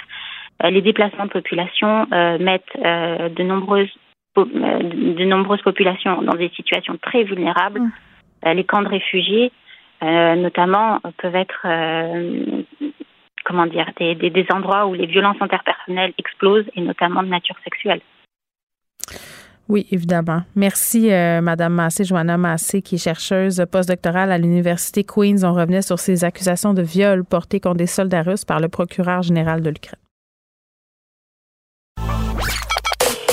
Joignez-vous à la discussion. Appelez ou textez le 187 Cube Radio 1877 827 2346. Hello. Il n'y a pas de vision d'ensemble. Marc-André Leclerc. On fait ça pourquoi, là? Elle fait ça pour le show ou vraiment c'est pour encourager les autres à le faire? Euh, c'est pas clair. Elle sait le faire. Il proposera ça aux Québécois puis les gens diront oui ou non. Moi, je vois vraiment pas de problème là-dessus. OK, non, mais ça veut dire, elle sait que la meilleure solution... Oui. Faire un débat. Tout le monde sort un peu gagnant de ça. La rencontre, Lefebvre, Leclerc. C'était le fun, votre petite chanson euh, qui a duré 20 minutes avec la petite musique d'ascenseur. C'était bien bon. Avez-vous aimé ça, vous autres? Oui. c'est comme, euh, je sais pas, c'est votre nouvelle euh, petite tune. Ça met la table aux différents sujets qu'on aborde chaque jour. Aujourd'hui, le, fameux plan en santé. Euh, Marc-André, on s'attend que c'est une réforme importante, attendue. Puis tantôt, je parlerai à un médecin euh, qui a relevé, il a lu tout le budget, en fait, puis il a relevé euh, ce qui avait rapport avec la santé. Je ne sais pas si c'est assez avec tout ce qu'on ce qu'on attend. C'est-à-dire quasiment, on efface puis on recommence. Oui, ben là, ce qui est intéressant en plus ce matin, c'est que dans ce grand débat-là du plan de la refonte, c'est que l'annonce est le 29 mars. Donc, le 29 mars, c'est mardi prochain. Là, ce mm-hmm. matin, on est le 24 mars. Mais là, on a le plan devant nous. Euh, parce que là, euh, Thomas Gervais de Radio-Canada et différents médias ont eu là, euh, les 50 mesures du plan. Et là, c'est un peu spécial parce qu'au-delà de, du, du contenu, il y a le contenant. C'est que là, on est à cinq jours de l'annonce. On a le plan devant nous. Là, les partis d'opposition sont déjà en train de critiquer le plan. Et Christian Dubé nous dit, bon, mais là, c'est pas le plan final. Vous allez voir le plan final mardi. Monsieur Dubé nous a fait, même fait sur Twitter une allusion là, au sirop d'érable. que vraisemblablement, oui, écoutez ça, le vraisemblablement au printemps, ce ne sont pas que les érables cool, faisant référence au coulage du plan là, dans les médias, mais les bons sucriers savent très bien qu'on n'embouteille pas les premières coulées. On ah, vous ben réserve le bon sirop. Ah, j'ai ri. Euh, attends, euh, Jean-Simon Buis euh, a fait une bonne joke. Il a dit on dirait une énigme du père Foura. Et je trouvais qu'il avait complètement raison. je trouvais ça extraordinaire. Exactement. Fait que là, euh, sinon tu vas avoir la clé, sinon j'achète dans l'eau puis tu renanger pour aller la chercher. Mais là, euh, fait que ça place, ça place M. Dubé puis dans son équipe dans une drôle d'opposition. Puis je suis sûr qu'à l'interne, euh, il y a une guerre, euh, une chasse à la sorcière à savoir qui a donné le plan. C'est quelqu'un dans le cabinet, c'est-tu une erreur, c'est-tu quelqu'un au sein du ministère? Parce que là, tu te dis, c'est pas la version finale, mais il y a beaucoup de détails là-dedans. il y a beaucoup de contenu. Tu sais, quand on parle de la fin du temps euh, du temps supplémentaire obligatoire, mhm. aller chercher 1000, 1000 infirmières à l'étranger, 300 agents administratifs d'ici 2022, euh, avoir des, des espèces d'unités de gestion dans les urgences pour le temps d'attente. Euh, après ça, qu'est-ce qu'on fait avec la santé, le numérique, on met les fax aux poubelles, tout ça. Il n'y a pas le mot refondation dans le plan. On dit que c'est un plan humain, plus humain, plus performant, plan pour mettre en œuvre mm. des changements nécessaires en santé. Mais disons que comme lancement, quand c'est supposé d'être la pierre angulaire euh, de la session parlementaire euh, d'ici la prochaine élection, qui était dans un plan de la fin euh, des mesures sanitaires, le budget qu'on a vu mm. au début de la semaine et ça la semaine prochaine. C'est sûr que là, ils sont en train de pédaler, puis là, il faut qu'ils arrivent avec des idées nouvelles parce que là, c'est pas le dernier sirop. Là. Seigneur, cette métaphore du sirop. Oh, non, mais on avait besoin d'une nouvelle métaphore. Vous n'êtes pas d'accord? Après le tunnel euh, et, tous ces, jeux de mots de lumière et de météo, là, euh, le temps des sucres, moi, je suis assez mm. d'accord. Elsie? Ben, c'est ça. Ben, Marc-André a très, très bien résumé la situation. C'est sûr que moi, je trouve ça plate d'un point de vue euh, citoyen parce que c'est un moment important, d'autant plus que la santé, on le sait, comment ça nous a, ben, je dirais, tout est, tout est fonction de la santé là, depuis deux ans avec la mm. pandémie. Puis la pandémie, c'était pas juste le virus, c'était comment on était capable de gérer en fonction euh, des ressources hospitalières, des CHSLD, des infirmières, du, du, du personnel, mm. des médecins, etc. Donc, euh, je trouve qu'effectivement, euh, ça aurait nécessité peut-être un plus grand décorum, puis tu sais, qu'on puisse avoir accès justement à une présentation complète. Et bref, bon, euh, on aura quand même le, vrai plan. Sur le fond des choses, ben c'est certain que c'est un élément marquant. La campagne électorale va certainement toucher plusieurs aspects euh, de ce plan-là. Donc, la CAQ, évidemment, c'est un document gouvernemental, mais va nécessairement faire des engagements électoraux pendant les élections euh, qui visent à, ben, à, réaliser les différentes euh, facettes du plan. Ça va être intéressant de savoir si M. Dubé est euh, candidat pour la CAQ aussi, parce qu'il a laissé quand même planer un certain mystère. Mm-hmm. Il y a de l'argent au budget pour ça a été annoncé, donc il y a quand même beaucoup plus d'argent qui a été annoncé par le ministre Girard. Donc, on peut entrevoir ça euh, de façon positive. En même temps, c'est un chantier immense. Tout le monde s'est cassé les dents là-dedans. Euh, est-ce qu'on va avoir le courage de faire certains choix? Euh, mais je pense que la pandémie nous offre une opportunité. Ça a été difficile, mais là, vraiment, on a vu les limites, on voit sont où les problèmes. Mm-hmm. Chacun a eu l'opportunité de, de s'exprimer là-dessus. Donc, je pense qu'on est plus près, proche que jamais, peut-être. En tout cas, Les gens en santé sont très cyniques sur les médias sociaux. Là. Moi, j'ai mm-hmm. vu euh, quand même mm. quelques publications où on disait Ah, ça va faire comme d'habitude, ils vont peinturer deux, trois murs, ils vont acheter quatre, cinq ordi, puis on n'entendra plus parler d'eux autres pendant quatre ans. J'espère que c'est pas ça. Pour vrai. Je ne pense mm. pas, là, euh, avec ce plan-là et la situation dans laquelle on a été plongé. Mais, tu sais, quand on a des rapports euh, sur d'autres aspects qui s'appellent rebâtir la confiance, je crois qu'en santé, on en a une confiance à rebâtir? Ben, parce que quand on regarde les 50 mesures, j'en prends une au hasard, le point 9, rénovation des CHSLD, euh, Vétus, ben, euh, il n'y a personne qui est contre la, tarte aux pommes. Là. on veut des CHSLD qui se tiennent, on l'a vu que c'est l'enfer. Mais c'est ça, Geneviève, tu as raison. Est-ce qu'on a confiance qu'ils ben, vont il y a, ce bout-là, les rénover, des rénover à un bon mm. coût, que ce soit fait dans un bon délai, mm. et que les patients, les, les, les gens qui habitent là, euh, ne sont pas euh, où est-ce qu'on va les mettre en attendant oui, mais les qu'on les laissera pas tomber en cours de route aussi là. On a eu toute la discussion sur la bouffe dans les CHSLD la ah, grande euh, le gros mm. stunt à barrette là avec les recettes qui au bout de trois semaines finalement tout le monde est retourné à son gruau là. Tu sais on retourne mm. beaucoup à notre gruau en santé. les patates pilées. Exactement. Donc on va les surveiller c'est ce que j'ai envie de dire. Ok la lune de miel entre la CAC puis Bruno Marchand ça, ça a été de courte durée on va dire ça comme ça. Moi je me rappelle de cette époque bénie où on disait Ah, ça va faire du bien à Québec, un nouveau maire, on est content de travailler avec lui. Et peut-être, hein, euh, il y a de l'attention concernant le fameux tramway. Écoute, écoute, écoute, écoute. Ben, c'est une attaque frontale des députés de la collision frontale. Ah, ah c'est incroyable. On a rarement vu ça, là, parce que c'était euh, des attaques presque personnel, ultimement. Bon, il y a eu des excuses euh, d'Éric Kerr euh, qui sont venues, mais sur le fond des choses, euh, le, je pourrais dire le caucus de la CAQ de Québec, le problème, c'est qu'au-delà du caucus, on parle de la vice-première ministre responsable de la capitale nationale, du ministre et du ministre des Transports notamment. Donc, c'est les deux personnes clés pour faire atterrir le projet. Puis, ben, ce qu'on en décode, c'est qu'ils en veulent pas tant que ça du projet. Parce que là, ça n'a mm. aucun sens que le gouvernement du Québec s'immisce dans comment on va mm. aménager une rue. Il y a des gens, il y a des gens qui disent quand même que c'est la première fois qu'on entend un maire au Québec s'exprimer de façon aussi frontale. Euh, je continue la métaphore de la collision sur la question de la crise climatique et tout ça, là. Ah, c'était excellent. Il a été bon, il a été bon. Et tu sais, d'ailleurs, il y avait des grands souliers à chausser parce que M. Labombe répliquait lui aussi mm. aux différents gouvernements qu'il a, affrontés, ben en tout cas ou qui a fait face, je dirais pas affronté. Mais euh, M. Marchand hier euh, s'est positionné, puis oui, il était très convaincant sur la question de l'environnement. C'est ça l'enjeu de fond. À un moment donné, c'est même plus de savoir est-ce que ça va prendre plus ou moins de temps en voiture. C'est ça. Est-ce qu'on peut trouver des solutions à la crise climatique? Et le tramway s'était défendu par la bombe. La CAC a mis des bâtons dans les roues parce qu'ils ont fait refaire le tracé. D'ailleurs, rappelez-vous que Régis Labombe annonçait pas son, départ de la politique tant aussi longtemps que c'était pas attaché. La CAC a dit oui, il est parti, puis là, la CAQ revient encore avec des PKT. C'est inacceptable. On va encore vivre ce que de la ligne bleue. Mais c'est un jeu risqué. C'est un jeu risqué pour ben la CAQ quand même, politiquement. Oui, ben c'est risqué puis parce que parce qu'il de la pression au Québec avec le parti d'Éric Duhem a été conservateur. Mais je veux dire, c'est un dossier depuis le début que c'est pas facile. C'est parti un peu c'est parti un peu tout croche. La relation avec M. Labaume, avec la CAQ, avec les élus locaux.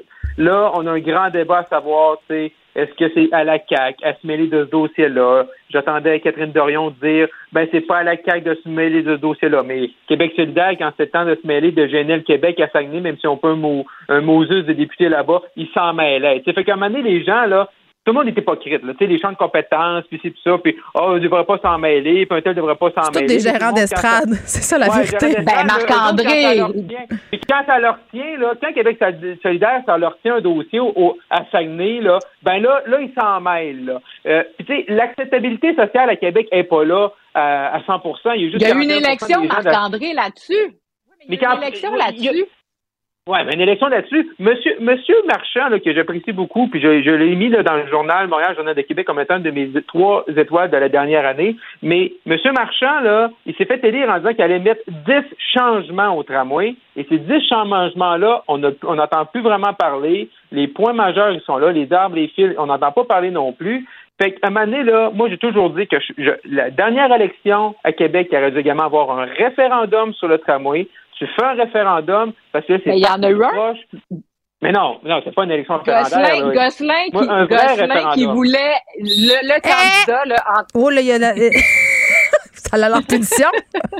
Vas-y, Elsie. Ah, c'est drôle. Mais j'allais dire que, que Gosselin, qui était le candidat anti-tramway, s'est fait ramasser puis s'est rallié au maire à la, au bout de la ligne. Et donc, le projet de tramway, ça a été accepté du temps de la bombe. Là, ça revient. C'est encore sur les rails.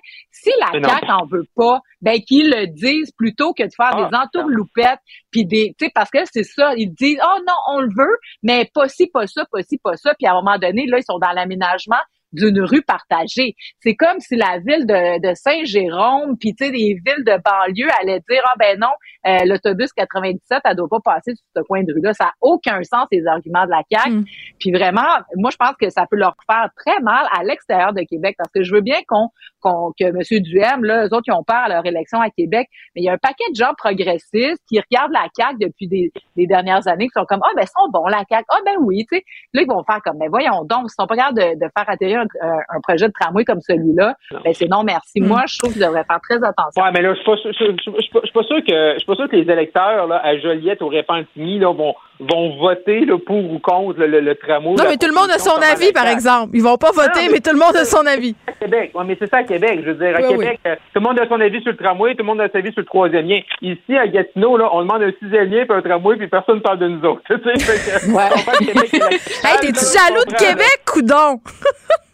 je comprends que Québec est la capitale, mais c'est juste, moi, je, je, pense, on revient au maire Marchand, hmm. euh, il y a une chose qu'il a dit la semaine passée, puis moi, à sa place, je l'aurais pas dit comme ça. Quand il a commencé à dire, ben, tu sais, on fait, on fait le projet pour les gens de Québec, puis tu sais, les gens qui sont plus en périphérie, là, tu sais, euh, tu sais, ça va prendre oui, tu l'as dit hier, euh, c'est ça, là, parce qu'il y a comme froissé. Je serais pas allé là. Je serais pas allé là. Faut être vraiment une. Ce qui a manqué depuis le début, c'est vraiment une vision régionale, Rive-Nord, Rive-Sud, on s'appelle de M. Labaume, avec le maire oui, côté de Lévis. C'est tout ça. Là, là Elsie, tu as le mot de la fin parce que je veux parler ah, euh, je veux parler des conservateurs après avec ben, Marc-André. Calme-toi, Marc-André, tu vas avoir ton moment. Oui.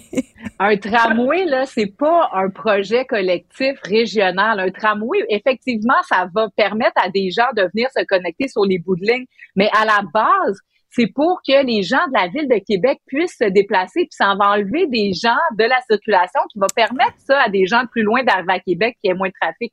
à un moment donné, si la ville de Québec qui a fait le choix du tramway, donc le maire élu, le conseil municipal est en accord avec ça, à un moment donné, il faut que la CAQ accepte puis qu'elle laisse le projet se faire plutôt que de, mettre des bâtons dans les roues. c'est mal comprendre le transport collectif que de penser qu'il faut aller connecter là, toutes, toutes, toutes les municipalités des alentours.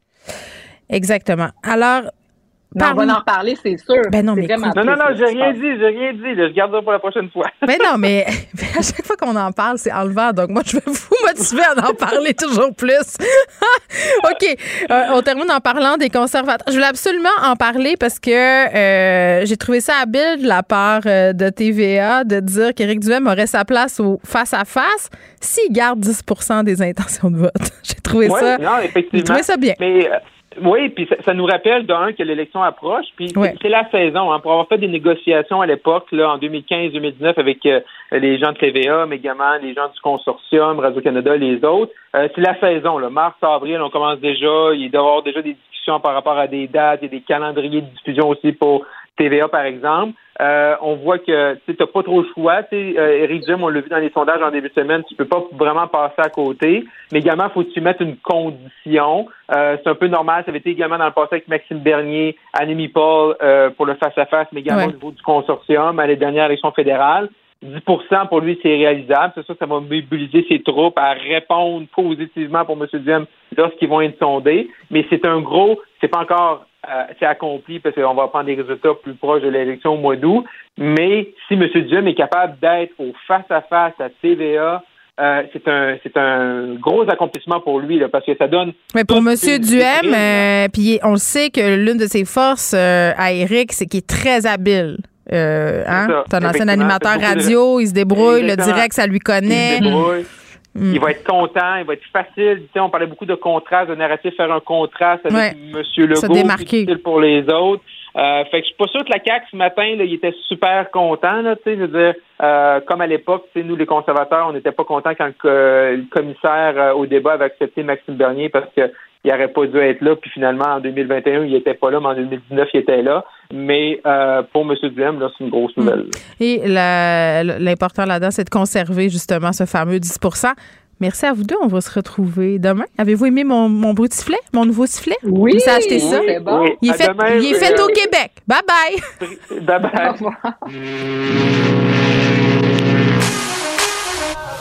Pour elle, une question sans réponse n'est pas une réponse. Geneviève Peterson.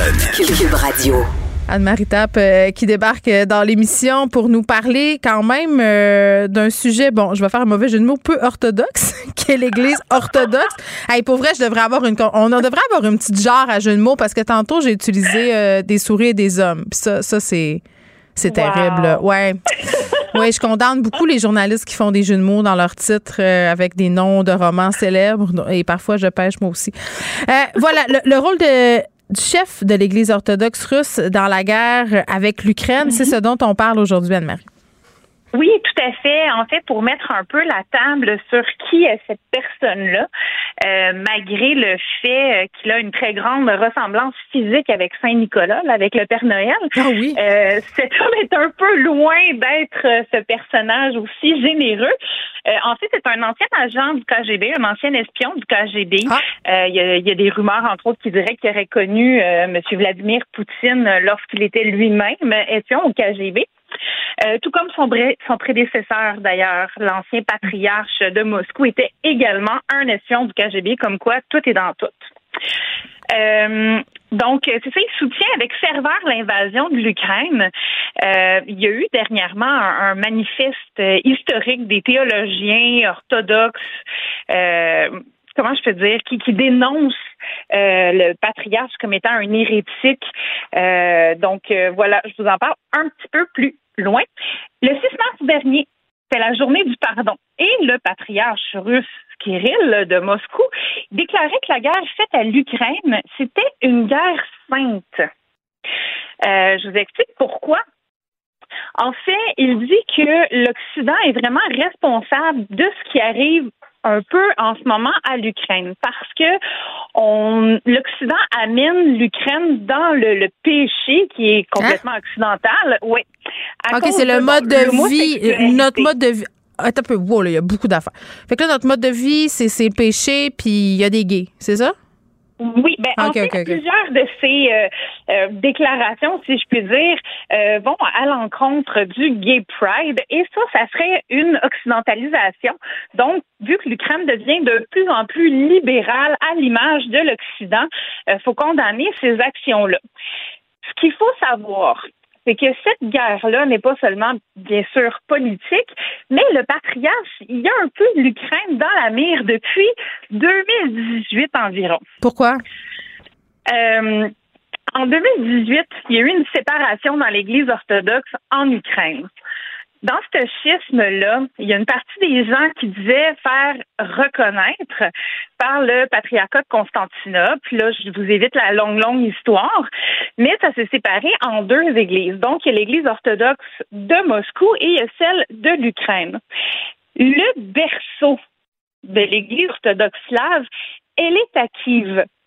Donc ça, c'est le berceau de l'Église orthodoxe. Ce n'est pas en Russie, à Moscou, tout ce qu'on veut. Fait que là, c'est quoi? Il est jaloux, le, chef orthodoxe russe, finalement? c'est ben, son réduit, là, c'est un peu ça. Enlevé, ça lui a enlevé euh, des, des gens qui le suivaient. Les dîmes ne vont plus au même endroit. C'est vraiment une grosse question d'argent.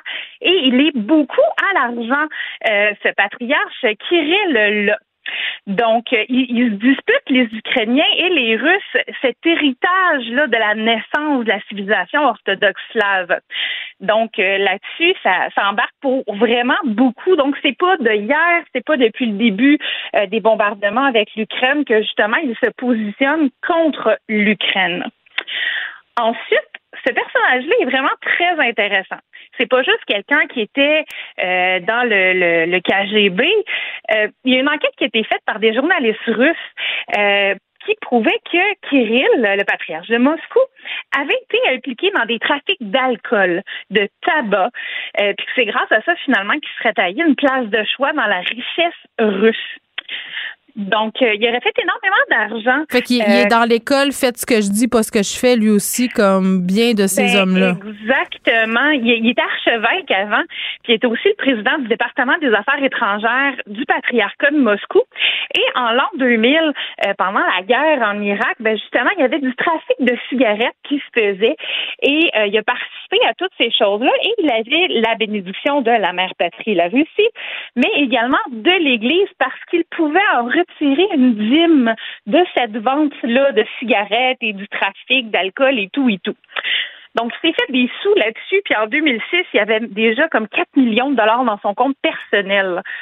Donc là, on, là, on met tout ça ensemble. Là, puis, ah oui. Il n'a pas, fait le, vœu, il a, pas fait le, vœu de pauvreté, lui, là. là. Pas beaucoup. Moi, je pense qu'il a cette partie-là. Puis la journée, c'est le 26 février, quand Vladimir Poutine a envoyé ou finalement a attaqué euh, l'Ukraine, ben cette même journée-là, ce patriarche-là, même si c'était une grande surprise pour tout le monde, ce patriarche-là, lui, il avait euh, béni les soldats qui allaient envahir l'Ukraine. il a même fait bénir et béni lui-même des Kalachnikovs. Donc on est vraiment dans l'amour de Dieu, là, tu sais.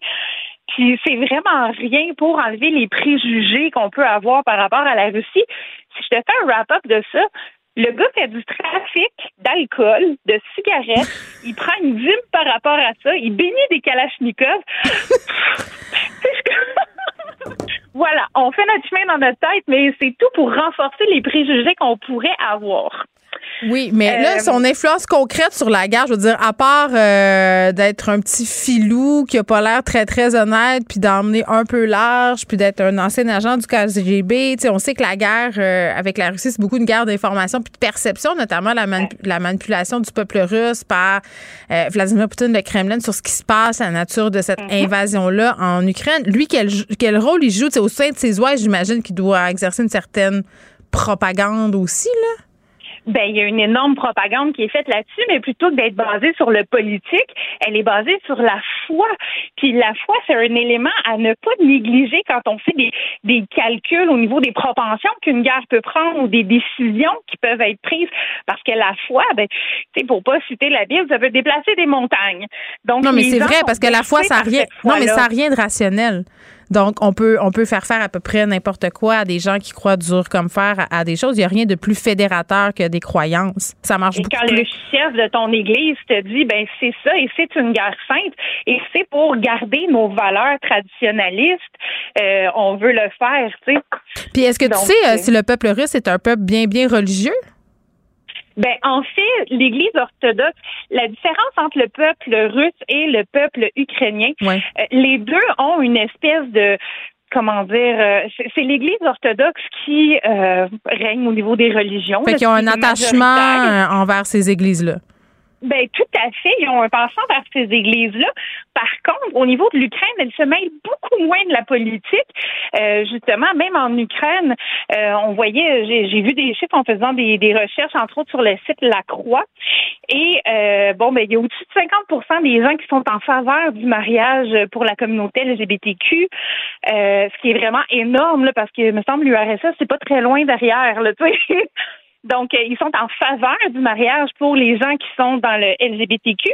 Et il y a d'ailleurs une gay pride en Ukraine, chose qu'on ne retrouverait pas nécessairement en Russie euh, sans se faire arrêter, disons. Hmm. Bon, comme quoi, euh, tous les moyens sont bons pour rallier des gens à notre cause. Même la religion, je parlais tantôt, Anne-Marie, du concept de guerre psychologique qui peut prendre différents aspects. Et la religion en est vraiment un. Là, ça a été utilisé pas seulement pour le conflit en, Ukraine, d'utiliser des croyances, euh, mm-hmm. même euh, des légendes urbaines, même dans certaines contrées d'Afrique, l'armée qui arrivait avec des gris-gris euh, et toutes sortes d'affaires pour que la population soit complètement sous leur joug. Donc, c'est super intéressant cet aspect-là qui est pas à négliger justement dans une guerre qui a aussi en son sein une espèce de guerre de l'information. Merci Anne-Marie. Ça fait plaisir. Bye bye. Geneviève Peterson. Une animatrice pas comme les autres. Cube Radio. Gabrielle Caron est là. Gab, salut. Salut. De mieux en mieux. Une meilleure voix chaque jour. Plus qu'hier, moins que demain. Les deux dernières journées, je te parlais dans le fond de mon lit. Là, je te parle en direct de mon divan. Hey, c'est quand même. Ben, c'est une évolution. Tu as évolué de 15 pieds? Moi, je, je m'excuse. J'ai 76 ans, je parle en pied. Achille Sourcil, lui, il n'a jamais entendu ça. Il faut parler en ah. mètres. Je sais pas comment ça fait. Ça doit faire 5 mètres. J'en ai aucune ben, idée. C'est épouvantable. J'avais tout compris, de toute façon, quand tu parlais en pied.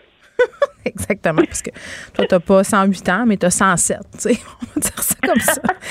Euh, il y a un couple qui a eu une petite surprise euh, en ayant un résultat d'ADN. Ah, écoute, Geneviève, quand j'ai lu cette histoire-là, j'ai eu des sueurs froides. Tu t'es dit. Pas arrivé mais non, mais tu t'es dit, c'est le scénario d'un film d'après-midi à TVA. C'est ça que tu t'es dit. quasiment. Écoute, euh, c'est un homme qui achète un test d'ADN à sa femme là, pour y faire plaisir parce qu'elle veut en apprendre plus sur ses origines européennes. Donc, tu sais, là, mhm. les gens de petit kit, là, ancestry.com, là, que tu peux, euh, euh, il, prend ta salive, puis là, t'envoies tout ça, puis ils disent bravo, vous êtes 20% irlandais, 80% finlandais, et voilà. Donc, il fait, il offre le kit à sa femme, et les résultats arrivent. Attends. Hmm.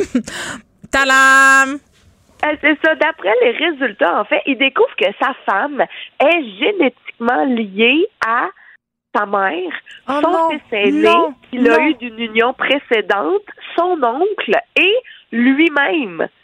Donc, sa femme, c'était comme sa sœur?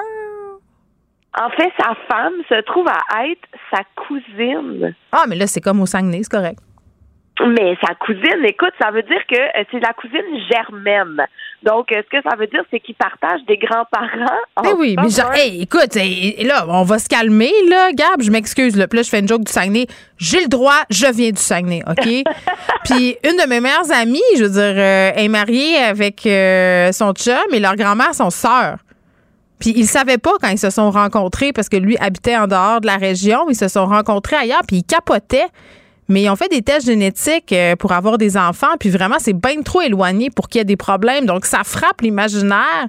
Mais tu sais, probablement que c'est dans une région comme Charlevoix, Saguenay, où il y avait pardonnez-moi le mauvais jeu de mots, peu de va-et-vient. Il y a beaucoup de gens qui sont liés ensemble génétiquement. Oui, mais on parle pas, on parle vraiment de grands-parents, ce qui veut dire que, mettons, la mère du monsieur puis la mère de sa femme, c'est des demi-sœurs sans le savoir. Ben oui, ça arrive même des meilleures familles. Ils ont, toutes le même grand-père. Et là, ah! évidemment. On dirait une émission de Jerry Springer en même temps. C'est très bon. oui, c'est vrai. You are the father. Oui. Euh, là, en fait, ils ont fait comme une petite investigation là, de savoir euh, qu'est-ce qui s'est passé et tout. Et ça a l'air que euh, le grand-papa aimait bien courir la galipote dans la petite ville d'où le couple est originaire. Donc, personne n'en parlait ouvertement, mais c'était donc, il semblerait que les deux mères se doutaient que peut-être que leur enfant était relié, mais n'en ont jamais hmm. parlé. Et, euh, c'est ça. OK, mettons, mise en situation, là. Ouais. Tu sais, t'apprends ça, là. Ça jette un petit fret, tu sais, avec ton conjoint ou ta conjointe, peu importe, là. Euh, est-ce que tu te demandes si tu restes avec la personne? Tu sais, j'imagine que, je sais pas. Tu sais, qu'est-ce que tu fais? Ça fait 10 ans que tu es avec quelqu'un. Ou... Ben, c'est ça que j'allais dire. Vous découvrez pas ça le, premier soir où vous vous rencontrez. Tu sais, quand tu as déjà bâti une vie avec, j'imagine que tu sais, je sais pas en même temps, il y a beaucoup de commentaires hein, sur Reddit, des gens qui ont lu cette histoire-là, et il y en a un qui a dit, et j'ai beaucoup aimé ça, il dit, regardez, vous vous êtes pas rencontrés dans un barbecue familial. Puis Mais oui, c'est ça, là, ils savaient pas. Ils savaient pas. Donc, euh, le couple en ont discuté. Ils ont décidé qu'ils allaient rester ensemble parce qu'ils sont en amour et tout, mais ils se sont dit qu'ils allaient peut-être pas ébruiter cette information-là. Mais là, justement... Ouais, mais c'est parce que là, on en parle à la radio, donc ça fait un petit peu le tour du monde. Oui, c'est juste que sur Reddit, on a un username, donc on sait pas c'est qui là, on sait pas euh, qui sont ces gens-là. J'ai pas les noms comme tels, j'ai simplement leur username. Donc peut-être que je Geneviève, peut-être que c'est un de nos collègues de Cube là qui a posté ça sur Reddit, puis on le saura jamais. Non, je pense pas que nos collègues de Cube, c'est pas des gens de même. Mais en même temps, moi je trouve ça fascinant parce que tu sais moi les tests là, je t'avoue. Euh, ancestry.com et tout, ça m'a toujours fasciné, mais j'ai quand même une réticence. je me dis d'un coup que j'apprends quelque chose que j'ai pas le goût de savoir. Trop en savoir, c'est jamais bien. Ben, tu sais, parce qu'il y en a plein de trucs qui ressortent, là, tu sais, genre euh, des gens qui apprennent que finalement, leur père, c'est pas leur père, ou qui apprennent qu'ils ont plein de demi-frères, demi-sœurs à travers le pays. Donc, euh, il y a plein de petits secrets de famille, là, qui peuvent ressortir euh, avec les têtes comme ça. Toi, tu serais-tu game d'en faire un? Très game. Ah ouais? Ben oui, parce que peu importe ce que j'apprends. Je sais pas, moi, je suis pas facilement perturbable. Qu'est-ce que tu veux? Ah c'est ça. je. Tu sais, OK, là. Tu sais, t'apprends des années plus tard que tu as un lointain lien de parenté avec ton mari. OK. Tu sais, je veux dire. C'est rien, c'est rien pour écrire à sa mère. Ben peut-être que oui, finalement. je sais pas. Ça dépend qu'est-ce que tu apprends. Tu sais, je peux. Tu sais, pour des gens euh, à qui on a menti, euh, tu sais, par exemple, je sais pas, moi, je nais dans une famille, je pense que c'est mes parents biologiques. Puis à un moment donné, j'apprends à 28 ans dans des circonstances vraiment pas le fun, que c'est pas mes vrais parents. Là, peut-être que je pognerais un petit, un petit quelque chose. Tu sais, ça dépend, c'est quoi la vérité qui est cachée. Tu comprends? Mmh, oui. Tu sais, au Québec, ça se faisait beaucoup dans le temps, là, quand les familles avaient beaucoup d'enfants. Tu sais, t'avais 12, 13 enfants, t'avais plus nécessairement d'argent pour en avoir une plus. T'avais ta sœur à côté dans le troisième rang qui, elle, peut-être avait des problèmes pour en avoir des enfants ou on n'avait pas tant que ça ou avait besoin d'un gosse à la ferme ou d'une fille tu chipais le bébé. Tu sais, écoute, là, ça s'est fait au Québec, là. Ben, ça s'est fait, puis c'était su, puis c'était de même. Puis on se passait les bébés. Qu'est-ce que tu veux? Ben, voilà. Non, mais. si jamais vous voulez vous demander là, si vos familles ont des squelettes dans le placard, mm. là, faites un mais petit test d'ADN, ça va faire jaser à Noël. tu sais, c'est quoi mon, mon, mon, mon, adage préféré, hein?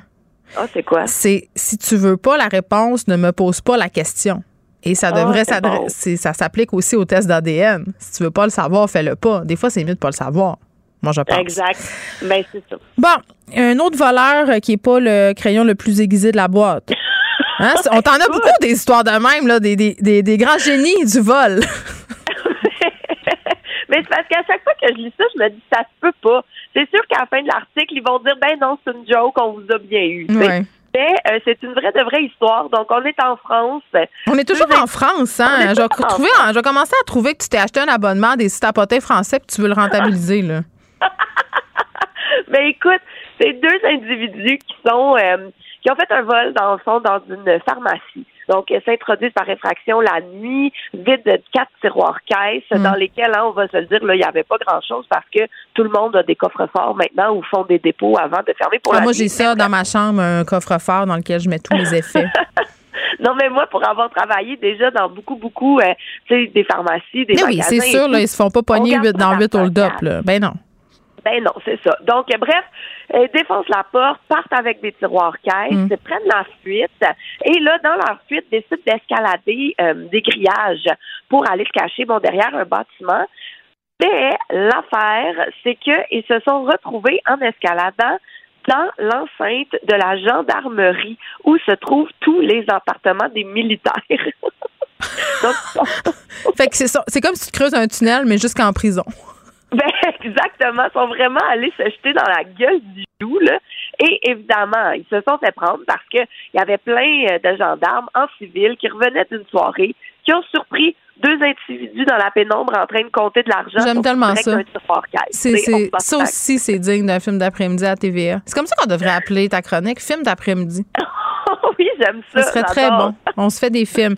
Donc, on ne connaît pas le montant du vol, euh, mais on sait qu'ils se sont fait pogner puis qu'ils devraient peut-être revoir leur choix de carrière. C'est ce qu'on sait. Ben, absolument. Merci, Gap. Salut. Vous écoutez Geneviève Peterson. Cube Radio. Faire un petit retour euh, sur ce qui s'est dit hier au point de presse du docteur Boileau, notamment en ce qui a trait au variant BA2. Je le sais, on veut pas tant en entendre parler de ce fameux variant-là. On nous a vendu un printemps extraordinaire, euh, la fin d'un micron quasiment, les vacances d'été qui sont à nos pas. Mais là, euh, il faut se rendre à l'évidence. Le variant fait grimper le nombre d'infections à la COVID au Québec ça, c'est un fait, mais en même temps, est-ce que c'est si paniquant que ça? Puis moi, c'est ça que j'avais envie d'aller vérifier avec Joseph Dahin, qui est médecin intensiviste à l'hôpital de la Cité de la Santé de Laval. Docteur Dahin, bonjour. Bonjour. Est-ce que je prononce bien votre nom de famille? Oui, c'est parfait. Parfait. Euh, le réseau de la santé, on le sait, là, ça a été tellement au cœur de nos préoccupations pendant toute la pandémie. On a pris des décisions de société difficiles pour que le système puisse euh, continuer à rouler, se garder la tête hors de l'eau. Bon, je ne sais pas si ça a été tout à fait réussi. Là. Je pense que les gens en santé en ont arraché beaucoup. Euh, mais on avait l'impression, en tout cas, qu'en ce moment, c'était un peu moins pire, qu'on était passé au travers justement là, des hospitalisations de l'hiver. Euh, la situation actuelle en ce moment, docteur Dayan, c'est laquelle? Est-ce qu'on s'en va dans la bonne direction? Ben, ce qui est intéressant, c'est que euh, même s'il y a eu effectivement un pic là en, janvier mm. euh, qui, a, qui, a, qui, a, vraiment euh, pris par surprise euh, les dirigeants, alors que nous, dans le réseau de la santé, on voyait un peu ce qui se passait en Europe et on craignait cette vague-là. C'est sûr que ça a descendu, mais ce qui est intéressant à noter, c'est que les hospitalisations ont, jamais chuté en, delà en dessous de la barre du, du 1000 hospitalisations. Donc, il y a toujours cette pression-là un peu là dans dans, dans l'arrière-plan de, de, COVID, mais étant donné que c'est un chiffre significatif, mais réparti sur l'ensemble de la province, la plupart des organisations ne, ne, ressentent pas autant la pression de la COVID comme elles l'ont ressenti là, en, mm. en janvier-février. Ceci étant dit, c'est sûr que maintenant, on commence à parler d'une augmentation prochaine parce que c'est ce qui s'est passé en Europe et que souvent on est un peu en retard, là, trois semaines. Là, on est un petit peu plus en, en retard que ça. Et ben c'est la même crainte. Là. Moi, souvent, quand on me demande de parler de ce sujet-là, je dis que ça ressemble à, du déjà vu, un film dans, lequel on a, dans lequel on a déjà joué. mais là, on veut plus ben, jouer. On, on, a, on, a, été dans le 1, dans le 2, dans le 3. Là, on, saute le requin, comme on dit en langage télévisuel. c'est un peu trop. On est un peu tanné, oui, absolument. Mais même les auditeurs, là, je veux dire. Mais la, chose qui est différente cette fois-ci, puis, puis honnêtement, j'espère que, que, que c'est le cas, on, est un petit peu plus équipé et mieux informé comme citoyen par rapport aux choses qu'on peut faire pour se prémunir de la COVID. Donc, même si on est en train de baisser là, toutes les diminuer toutes les mesures là, qui mm. sont en train d'être euh, dont on voit là, la, la, la, la, mise en effet dans certaines provinces et bientôt même ici aussi au Québec, là, ben je pense que le citoyen est plus éduqué. Il sait encore qu'il y a des choses qu'il peut faire pour se protéger, pour protéger les gens mm. autour de lui. Puis c'est les choses simples, mais je vais quand même les répéter pour oui. c'est c'est un masque. Une barrière physique là, entre le virus et votre système respiratoire va vous aider. C'est surtout par là qu'il rentre. Donc, les N95 mieux que les masques réguliers. Ensuite, la ventilation, l'aération. Quand on va arriver dans l'été, tout le monde va être dehors. Il va y en avoir moins de la COVID. On le sait, on a joué dans ce film-là. Mais pendant qu'on est encore à l'intérieur, pendant qu'on va encore dans les endroits privés, mm. on n'a pas amélioré la qualité de l'air. Ben, il y a la transmission qui va se faire euh, de ce virus-là. Et finalement, oui. Ben, non, mais c'est parce que vous me parlez euh, des gestes de base, puis du fait que si on déconfine, puis on continue de pratiquer, si on veut, ce qu'on a appelé les gestes barrières, là, qui sont assez simples. Vous venez nous le résumer. On les connaît maintenant. On connaît la chanson. Euh, ça, va bien aller pour reprendre une formule éculée. Mais là, les masques, euh, hier, bon, on s'est montré prudent quand même là, euh, au niveau de la santé publique. On a dit notre objectif, ça demeure le 15 avril, sauf qu'on va regarder comment les choses évoluent. L'OMS, quand même, qui a dit cette semaine, docteur Dahin, qu'on a peut-être laissé tomber le masque trop rapidement dans certains pays. Tantôt, je parlais avec mon collègue Vincent Dessureau qui me disait Écoute, Geneviève, il y a des présidents de compagnies aériennes aux États-Unis qui demandent à Joe Biden d'arrêter d'imposer le masque dans les avions. Moi, quand j'entends ça, je me dis, c'est tellement un petit geste simple qui nous protège beaucoup. C'est quoi notre problème avec le masque? Pourquoi on le garde pas plus longtemps? Je ne sais pas. Puis je veux pas me substituer à la santé publique, mais je suis obligé d'être d'accord avec vous et avec l'OMS. C'est un geste barrière qui a fait ses preuves dans les hmm. études. Il Full facile, comme dirait mon fils. Full facile. Oui, ah, oui, oui, exactement. Il n'y a pas vraiment de raison de l'abandonner, alors que hmm. c'est quelque chose qui peut encore en ce moment euh, nous protéger et probablement pour le long terme, euh, jusqu'à temps qu'on se réalise un petit peu qu'est-ce qui va vraiment nous faire euh, euh, traverser cette période-là et qu'il n'y en aura plus de transmission aussi contagieuse qu'on l'a parce que faut pas l'oublier, à chaque fois qu'on décide d'accepter une certaine infection dans la communauté et une infection individuelle, puis pour certains, il y a des gens qui l'ont eu deux, trois fois, là, la COVID, à chaque fois, c'est un peu un jeu de roulette russe de est-ce que cette fois-là, je vais me ramasser à l'hôpital? Est-ce que cette fois-là, je vais avoir des symptômes longs comme la COVID long? C'est quand même un virus qui va dans toutes les cellules du corps humain puis qui cause beaucoup d'inflammation. Donc, c'est pas impossible d'avoir des séquelles. Euh, puis c'est donc c'est, c'est, ça appartient à, tout un chacun de hmm. décider jusqu'à ben, quel point est-ce qu'il veut se protéger. Oui. la réalité, c'est que le masque aide. J'ai, j'ai, puis écoutez, moi, la COVID, là, je l'ai eu, ça fait pas très longtemps, là, trois semaines. Puis j'avais pas eu rien avant tout ça. Puis je dois avouer que j'ai de la misère un peu à remonter la pente au niveau de la fatigue. Là. Le reste, ça va, mais je sens que, tu sais, des fois, je sais pas si c'est ça, remarqué, là. Mais évidemment, on est tous un peu en hyper vigilance. Mais ce qui me chicote un peu par rapport euh, au fait que bien des gens l'ont eu ou vont l'avoir. Moi, je dis à la blague, docteur Dahin, ceux qui l'ont pas eu à Noël l'ont en ce moment, c'est qu'après, on se sent comme un peu invincible. Puis qu'on se dit aussi, puis moi, c'est une réflexion que j'ai eue, là. Je me disais, ben là, honnêtement, si j'avais pas su que c'était la COVID que j'avais, là, tu sais, j'aurais déjà une grippe, j'aurais pris des jours de congé, puis je serais retournée travailler comme tout le monde. Puis là, je me disais, ça a-tu valu la peine qu'on arrête tout ça pour ça? Mais tu sais, on perd de vue que le statut vaccinal n'était pas le même au début, là, puis que c'est peut-être ça aussi qui fait que j'ai été moins malade que d'autres personnes. Il y a ça, puis euh, tu sais, euh, on peut pas utiliser une anecdote pour dire ben ça va être exactement la même chose qui va se passer à mon voisin. Puis on fait tous ça. Ben c'est ça, ben c'est normal, c'est normal. Sauf que moi je dis toujours, tu sais, nous on a la chance d'avoir un peu les données à vol d'oiseau, puis on voit les catastrophes, les gens qui se présentent à l'hôpital, mm. puis dont la vie maintenant est hypothéquée pour le restant de leur jour. Oui, vous en voyez encore aujourd'hui beaucoup. Ben, c'est qui ce monde-là? Non, non, plus plus beaucoup en ce moment, mais à chaque fois qu'il y a une vague, on le voit. Puis une fois que tu l'as, c'est fini, tu peux plus revenir en arrière. Fait que les j'aurais dondus, malheureusement, ça ça fait pas remonter dans le temps. Fait que moi c'est pour ça que je dis, ben si on a la chance d'avoir une tribune comme on a avec vous, et de dire, ben il faut faire de la prévention. On peut être excellent à éteindre les feux, là, mais on peut-tu comme devenir très, très bon à empêcher que le feu pogne? Puis moi, c'est un peu ça que, que, que, je préconise euh, au, niveau individuel, puis évidemment au niveau collectif. OK, ben, ben, oui, puis on l'entend, cette humilité-là, que, que je salue par ailleurs. Euh, la santé publique, parlant de savoir éteindre des feux puis de, de se prémunir contre un certain risque, parlait de la sixième vague, avait pas l'air plus alarmé que ça. Euh, est-ce que c'est la bonne approche? On se préparait quand même, là. C'est pas ça. Je veux pas dire qu'ils se préparent pas, mais ils sont pas dans un état peut-être. Euh, euh, je vais pas dire de panique, c'est peut-être pas le bon mot, mais ça a pu l'air aussi grave que ce l'était je, je, évidemment, je suis pas dans, dans, dans, le secret des dieux. Je pense qu'il y a une partie qui est quand même de la fatigue collective. C'est, hmm. il faut le dire là. Vivre avec le euh, virus là, ce, ce, ce, ce, ce bout-là. Autant les citoyens que les cliniciens, les gens sur le terrain, que les politiciens, les gestionnaires, c'est tout le même monde depuis les deux dernières années. On n'a pas eu de nouvelles personnes là, pour affronter les vagues subséquentes de COVID. Fait que c'est sûr qu'il y a un petit peu de de fatigue d'érosion, là, de toujours avoir à gérer ce même sujet-là avec les conséquences qu'on connaît. Puis peut-être que ça fait en sorte qu'on prend peut-être quelques raccourcis là, quand on commence à parler de la COVID en ce moment, une sixième vague. Mais il faut pas. Le virus, lui, il est pas fatigué. Puis il mute juste assez pour être capable de réinfecter les gens deux, trois fois. Lui, il en a rien à foutre qu'on soit tanné. Exactement. Fait que c'est juste de rester intelligent puis alerte à ce niveau-là. Ben, ouais. veux pas que les gens cèdent à la panique. Non, puis je me rappelle plus je me rappelle plus qu'être médecin me dit, me parlait de la grippe espagnole, puis me dit, vous savez, Madame Peterson, ce qui a mis fin à l'épidémie de grippe espagnole, c'est que les gens étaient tannés. juste, tu sais, à un moment donné, c'est ce qui m'a fait aux épidémies. Les gens, on trouve des remèdes et tout ça, puis les gens se tannent. Il y a comme une espèce de, pas de sélection naturelle, ça a l'air terrible à dire, mais je veux dire, on accepte qu'il y a des gens qui vont l'attraper, puis c'est ça qui se passe. Est-ce qu'on est rendu là?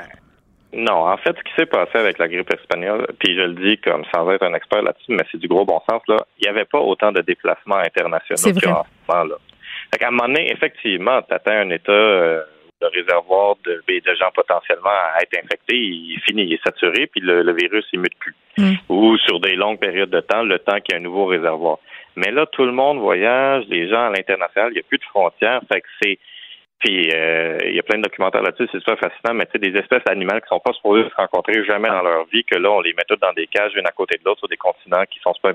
Donc, tout ça crée des des, des, des, des, forums où euh, c'est très fertile pour les virus d'avoir une certaine mutation juste assez pour être capable d'infecter à mm. nouveau, puis euh, euh, que l'immunité ne soit pas nécessairement valide pour cette mm. nouvelle version de ce virus-là.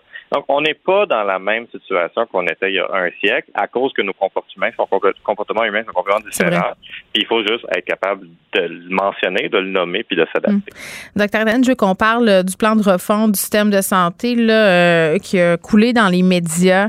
50 euh, mesures du plan de refonte euh, qui ont été rapportées là, ce matin par Radio-Canada. Euh, ça circule beaucoup, puis je veux pas nécessairement qu'on s'attarde aux mesures qui ont coulé. Je, veux qu'on parle des commentaires que j'ai lus venant des praticiens de la santé sur les médias sociaux. Beaucoup, j'ai lu beaucoup de gens qui disaient Ouais, ben c'est bien beau tout ça, mais c'est comme s'il y avait un manque de confiance. C'est comme si les gens qui travaillaient en santé disaient à chaque fois c'est la même chose, on peinture de trois murs, on commande des ordis, on enlève les fax, puis on n'entend plus parler de rien pendant quatre ans.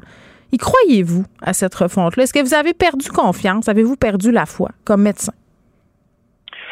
Ben non, puis je pense que comme euh, comme comme tous les gens qui travaillent dans le milieu de la santé se, se disent toujours, ben, qu'est-ce qu'on aurait besoin pour vraiment améliorer le réseau? à un moment donné, quand tu veux faire une différence autour de toi, tu te la poses, cette question-là. Puis moi, j'en suis arrivé à une réponse très, très simple. Je pense que le réseau de la santé a juste besoin de trois choses, là. Euh, euh, miser sur la valorisation du personnel, l'instauration de sécurité psychologique et des outils technologiques modernes. Puis là, dans la réforme, il y a 50 mesures. Évidemment, on ne les passera pas une par une. Il y a des choses qui sont beaucoup plus dans l'opérationnel. Mais la réalité, c'est qu'il y a quand même certaines mesures où on parle effectivement de valorisation des gens sur le terrain.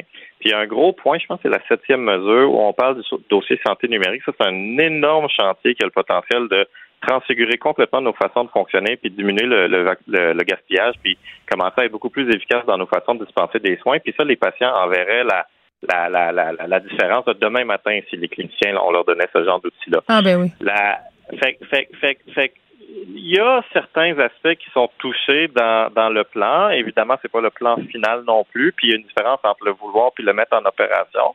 Puis ça, à, à cet effet-là, vous avez raison. Il y a plusieurs réformes qui avaient d'excellents concepts. On a eu des reportages la semaine dernière qui nous rappelaient les conclusions de, de, de, la réforme claire. La ballonne, la ballonne, c'est un peu ben, dégonflé, hein? Disons ça de même, là. Absolument. Donc, on, a déjà joué dans ce film-là aussi où il y avait des belles promesses, on n'a pas été capable de l'opérationnaliser. Mais là, je pense qu'effectivement, si le ministère veut vraiment faire les choses différemment, hmm. il devrait être capable de cibler les choses qui ne contribuent pas à la valorisation, à la sécurité psychologique et des outils modernes, mm-hmm. puis les interdire tout simplement. Puis si tu as un établissement de la santé qui fait du TSO, qui fait de l'intimidation, qui déplace des, des, des, travailleurs contre leur gré, ben il y aura des conséquences. Puis, puis, puis, puis le ministère aura donc adressé ces orientations-là, puis les, les établissements à trouver l'opérationnel. Parce que vraiment, on est dans une culture médicale dans le réseau de la santé où mm. on sait qu'on fait des choses qu'on ne devrait pas faire, puis on les accepte fait qu'elles sont perpétuées. Donc, à partir du moment où une chose qui n'a jamais été faite, c'est de dire ça, on le fera plus, puis vous n'avez plus le droit de le faire, puis avoir des conséquences, ben là, déjà, on pourrait avoir un changement de culture. Puis au moins, il y a les grandes lignes dans ce, dans ce, dans ce plan-là, dans ces mesures. Bon, je vous écoute, je vous écoute, docteur euh, Diane. La politique, ça, ça vous intéresse pas? Pas du tout. c'est peut-être pour ça que vous parlez librement. Merci beaucoup, docteur Diane Joseph Diane, qui est médecin intensiviste à l'hôpital de la Cité de la Santé de Laval. Geneviève Peterson. Elle réécrit le scénario de l'actualité tous les jours. Vous écoutez Geneviève Peterson. Cube Radio.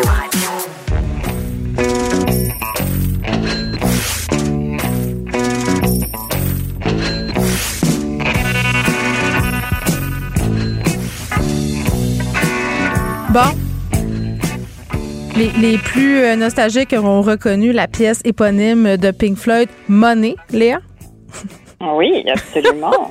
J'ai décidé que c'était la trame sonore officielle du 500 du gouvernement Legault. Je m'excuse d'avance, Antoine Tanguay, c'est une chanson en anglais. Ah, pas Antoine Tanguay, c'est un éditeur. Antoine Robitaille. Mm. Je fais toujours, je fais toujours ce lapsus-là. Et aux autres ayatollahs de la langue française, mais je trouvais que c'était la meilleure chanson euh, pour parler du 500 Léa. Qu'est-ce que tu veux? Parfait. Euh, c'est bien, on est toutes les deux aujourd'hui, donc on a notre petit générique à nous. Oui, c'est ça, parce que Mathieu euh, est entre ciel et terre. On sait pas trop il est où. Je vois passer des stories sur Instagram. Euh, il fait des quiz sur où est-ce que je m'en vais tourner. J'ai pas encore la réponse. écoute, le suspense est intenable. Plusieurs personnes qui se sont étonnées euh, parce que, bon, euh, dès qu'il y a eu cette annonce-là du 500 dollars, euh, il y a des gens qui ont commencé à dire sur les médias sociaux, Léa, ben moi, je n'ai pas besoin, je vais le donner et tout ça. Puis d'ailleurs, c'est l'objet d'un texte dans le Journal de Montréal aujourd'hui. Plusieurs Québécois qui pensent à donner ce 500 $-là. Bon, il y en a d'autres qui sont plus ratoureux qui disent, mais je vais prendre cet argent-là du gouvernement Legault puis je vais faire un don au Parti conservateur du Québec. Bon, fais ce que tu veux avec ton argent, madame. Euh, mais moi, j'ai été interpellée par une publication de Louis T. Qui est, humoriste. J'ai l'impression que c'est un peu lui qui a parti le bal. C'est peut-être moi qui hallucine. Là. Lui disait bah j'ai pas euh, je vais le donner ce 500 dollars là et il y avait plein de gens qui se surprenaient de ça. Mais non pas qu'il le donne, Léa, mais qu'il fasse moins de 100 000 dollars par année.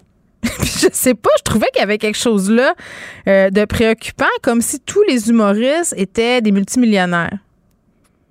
Ben, c'est surtout par les temps qui courent, là. Je veux dire, il y a plein de choses là-dedans. Il y a les préjugés des gens sur les artistes, mais il y a aussi le fait que, tu sais, c'est pour notre année d'imposition 2021. Euh, 2021 et 2020, ça a été des années affreuses pour les humoristes parce que, écoute, tout était fermé et les salles de spectacle étaient littéralement fermées.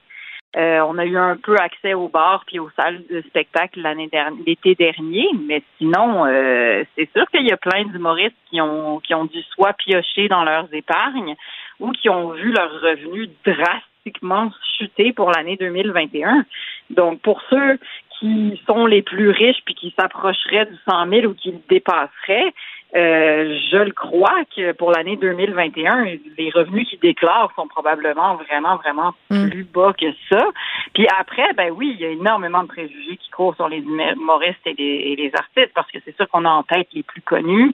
Euh, puis en plus, souvent, ce sont des hommes qui ont fait fortune quand l'humour était euh, cette espèce de roi proche de la publicité, là, l'espèce de Mais c'est fini, euh, c'est fini ce temps-là parce que j'ai l'impression que les humoristes, ils sont partout encore. Ils sont à la radio, ils sont à la télé, ils font des pubs, ils font des spectacles. Ils ont le beau, ils ont quand même une belle présence là. Oui, mais ce qui a changé, c'est que les canaux se sont énormément diversifiés comme partout. C'est-à-dire mm. qu'avant, il y avait il y avait une manière de faire. Tu faisais l'école de l'humour, tu faisais un gala juste pour rire. Après, tu euh, tu, tu, pognais des auteurs, tu faisais ton spectacle, tu réservais des salles pendant les cinq prochaines années, puis tu roulais le même show pendant trois à cinq ans, tu sais. Euh, puis ça, il y en avait, euh, il y avait cinq à huit monsieur qui faisaient ça. Je sais, mais juste, juste tu me dis ça, puis j'angoisse. C'est moi qui aime ça changer souvent, là, faire plein de choses différentes. Euh, tu me dis ça, puis j'ai l'impression de sombrer dans une crise de panique, de faire la même affaire tous les soirs pendant cinq ans. Bon, beau problème, tu vas me dire, là. Mais est-ce que je me trompe? Puis, tu sais, Léa, là, moi, je, je, suis pas humoriste, je connais zéro ce monde-là, mais je, suis dans l'idée, puis dis-moi, je suis dans le champ, qu'il y a beaucoup de jeunes qui se lancent là-dedans en pensant qu'ils vont faire la pièce, justement. Tu sais, qui, qui, se disent, hey, euh, ben si je suis connu, là, puis tout, ça va y aller, là, au toast, mon affaire. Ben, c'est sûr qu'il y en a sûrement qui font ça, parce qu'il a changé aussi maintenant, c'est qu'il y a énormément d'humoristes, il y en a beaucoup plus qu'avant, puis qu'en plus, le web a démocratisé l'humour, c'est-à-dire que ça a permis à plein, plein de gens euh, de, de, faire de l'humour sur le web, sauf que ben, les revenus suivent pas forcément. Puis là, le modèle que toi, tu dis du gars qui ou de la fille qui rentre en humour en disant à un moment donné, tu sais, je vais devenir big puis je vais faire du cash, ça se peut. C'est juste que c'est vraiment long avant de devenir bon. Avant de, de je veux dire, il y en a quelques-uns qui s'illustrent très rapidement, mais généralement c'est long. Puis l'envers du décor de ça, là, c'est que, que tu sais, moi je te disais des humoristes qui font plus de 100 000 par année, là, je veux dire, t'en as, t'en as pas beaucoup là. Mais c'est comme les membres de l'UDA, on est tous dans l'idée là que mon Dieu, ils roulent sur l'or, mais la vérité c'est qu'il y a plein d'acteurs qui sont super talentueux et qui sont pas capables de vivre de leur métier. Fait que c'est pas juste une question de talent, ça doit être la même affaire en humour, j'imagine aussi là. Mais oui, mais parce que les conditions, c'est que tu sais, si tu veux roder un jour, si tu veux trouver tes blagues, les écrire, il faut que tu aies un rythme de vie où est-ce que tu vas dans les bars à peu près tous les soirs. Dans les bars, on est payé entre 25 et 50 dollars la shot, OK? Fait qu'on s'entend dessus. Et il faut que tu faut que en fasses des soirées d'humour. Là. Puis oui, des fois, on en fait deux, trois par soirée, puis ça arrive à les combiner. Mais ça, c'est à Montréal. Après, je veux à Québec, en, en, en banlieue, je veux dire, as une soirée d'humour. Fait que pour que tu sois capable, puis ça, puis là, je te parle même pas du gaz qu'il faut que tu payes. Si tu veux en faire plusieurs, tu sais, que tu habites, je sais pas, moi, à Sainte-Catherine ou à, en banlieue, puis qu'il faut que tu, te déplaces, je sais pas, à Chambly pour une soirée d'humour, là, tu es payé 25 là, pour vrai. Généralement, c'est entre 25 et 50, puis après, il y a des institutions euh, plus connues qui vont te payer peut-être 100 la shot pour un 12 minutes sur scène, tu sais. Mais, tu sais, c'est vraiment avant, puis après tu es en compétition avec énormément de gens aussi. Fait que si t'es pas connu, il y a personne qui te connaît dans le circuit, t'en as pas des spots où est-ce que tu peux jouer. C'est sûr mm. que tu il arrive un moment où est-ce que tu es sûr de pouvoir jouer, mais c'est long aussi avant de faire ça. Tu parlais tantôt. La des humoristes sont pauvres, gang. Pour vrai, là. tu parlais tantôt euh, des médias sociaux, puis tu sais, c'est une arme à double tranchant, j'ai l'impression, parce qu'il y a plusieurs humoristes qui se font connaître. Arnaud Soli, c'est un bel exemple de ça. Peut-être que, bon, les gens sont tannés qu'on donne cet exemple-là, mais pendant la pandémie, il a fait des lives et sa carrière a vraiment explosé. était très actif sur les médias sociaux. Ça lui a permis d'accéder, entre guillemets, à des plateformes euh, mainstream, disons ça comme ça. Mais je me posais tout le temps la question, je checkais les, affaires de Matt puis d'Arnaud Solé, puis de ce monde-là, puis je me disais, mais donner tout ce contenu-là gratuitement, à un moment donné, ça finit pas par venir te prendre par surprise de façon négative, puis en même temps, c'est une bête qu'il faut que tu nourrisses sans arrêt. J'ai l'impression que c'est très, très épuisant réussir en humour aujourd'hui. Ben, il faut vraiment qu'ils t'aiment ça, tu sais. Je veux dire, il faut que ça soit comme une seconde nature. C'est comme un peu ce que je fais sur Twitter, tu sais. Mm. Je, veux dire, ça me demande aucun effort, là. Ça s'est rentré dans ma vie. Je veux dire, j'aime ça commenter, j'aime ça faire des blagues, tu sais. Fait que les ceux qui sont qui s'illustrent sur Instagram, c'est un peu pareil, là. Matt Duff, tu sais, ça je veux dire, c'est, rendu son, son ADN là, de faire des lives, de, de faire des stories, d'être proche de son monde. Puis après, c'est juste un nouveau modèle. Nous, on est, on vient, on est juste à cheval entre l'ancien et le nouveau modèle, notre génération. Là. Que c'est sûr qu'on a l'impression qu'il y a personne qui fait du cash avec ça, mais en fait, non, parce que tu vois le modèle de, de Matt Duff, par exemple, lui, il a ramassé son monde, là, il est rendu à je sais pas combien de centaines de milliers d'abonnés, puis les gens l'aiment d'amour, puis il va remplir le centre belle. Ben, c'est ça, ça permet d'atteindre une notoriété qui fait qu'à un moment donné, c'est monétisable. Donc, c'est le côté intéressant. Mais il faut quand même garder à l'esprit que, genre, tombez pas en bas d'une chaise s'il y a des humoristes qui pognent le 500 pièces du gouvernement, là. Je veux dire, je te dis. Oui. Il y en a huit qui sont au-dessus de 100 000. tu vois? Il y, en a, il y en a neuf qui sont millionnaires, là, mais comme. On a rétabli la vérité, Léa. On a rétabli la vérité. Sont pauvres, puis on n'est pas subventionné. Arrêtez de nous traiter de subventionnés, là. Vous vous trompez de métier. C'est rare aussi qu'on soit subventionné. Ah, c'est nous, ça, les journalistes qui sommes subventionnés par le gouvernement. Oui. Euh, oui. Est-ce que les hommes sont prêts à prendre la pilule, Léa? C'est tellement une bonne question, Geneviève. Je suis tellement contente. Moi aussi, je suis contente. Là, là, ils ont fait des tests sur les souris, ils leur ont donné des pilules. Là, finalement, les petites souris peuvent pas se reproduire, les monsieur souris peuvent pas se reproduire, puis ils n'ont pas d'effet secondaire. Puis c'est efficace à 99 Bon. Fait là, premièrement, là, fait que là, ça, c'est à, Washington qu'ils ont développé ça. Là, ils vont tous présenter ça euh, dans un. Oui, Vincent, il nous a tout parlé de ça tantôt. la vitamine A puis tout. Là, fait que tu sais, toi, tu peux en venir au fait. Sont-tu prêts, les messieurs? Premièrement, il faut qu'on se le dise, c'est sûr que cette pilule-là pourrait avoir été développée au début du dernier siècle. OK? On s'entend là. C'est sûr et certain. OK? C'est pas, c'est pas une avancée de la science. Tout d'un coup, ils ont trouvé le produit, le produit magique, là. C'est sûr que ça aurait pu être fait. C'est juste que la science était excessivement patriarcale jusqu'à maintenant, puis que là, il y a, des madames qui vont s'alver leurs mains, puis des messieurs qui sont comme Ah oui, c'est vrai, on pourrait aussi peut-être développer des pilules pour les messieurs. Est-ce que est-ce qu'ils sont prêts? Et que j'ai hâte de voir? Parce que la vasectomie, déjà, tu sais. Mais non, mais attends, là, t'as peu, là. La vasectomie, ça implique une lame près du Zouiz, là. Exact. Fait que là, eux autres, ils capotent, là. C'est tout à fait freudien, ça, je comprends. Après ça, prendre une petite pilule, ça, ça, ça invalide pas ton ben, Zouiz? Ben, c'est là que ça va être intéressant. Achille, tu dis oui? Ça invalide ton Zouiz? Hein? C'est ça?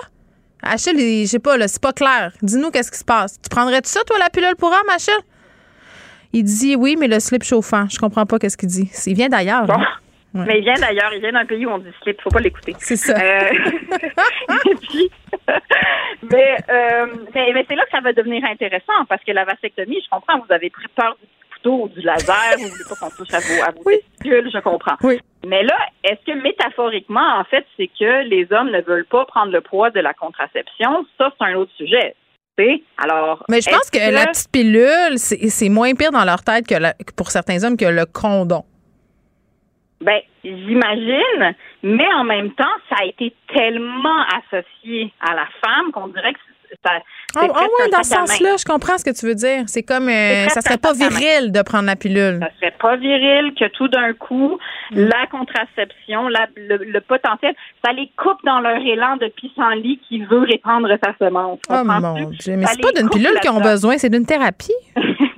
mais je le sais, mais mais je, serais curieuse. Et là, je ne parlais, je veux évidemment pas généraliser. C'est sûr qu'il y a des gars qui sont comme ben oui, of course, donne-moi la pilule. Mm-hmm. il y en aura plein, il y en aura plein, ok? Mais il va aussi, je, je serais vraiment curieuse de savoir qu'est-ce que ça leur fait dans leur fond là. Que tu sais, parce que oui, oui, oui. parce que tu sais qui se mettent à changer des couches, qui se mettent à. Tu sais, il y en a beaucoup des, des gars, là, que, ils, je veux dire, ils ont associé ça à la féminité. Puis là, il y a un progrès qui a été fait, puis Dieu sait que les papas sont rendus impliqués, puis que je les aime. Mais il y a toute une génération qui était comme, mais me semble, je changerais pas une couche. Fait que je suis sûre qu'il y en a une couple qui vont faire, me semble que je prendrais pas hmm. la couche. Ben, c'est les mêmes qui sont choqués euh, de voir une femme allaiter au centre Eaton. Merci, Léa. Merci. Bye, Jen. Bye, bye. Geneviève Peterson. Brillante et éloquente. Elle expose toutes les facettes de l'actualité. Cube Radio. Cube Radio. En direct à LCN.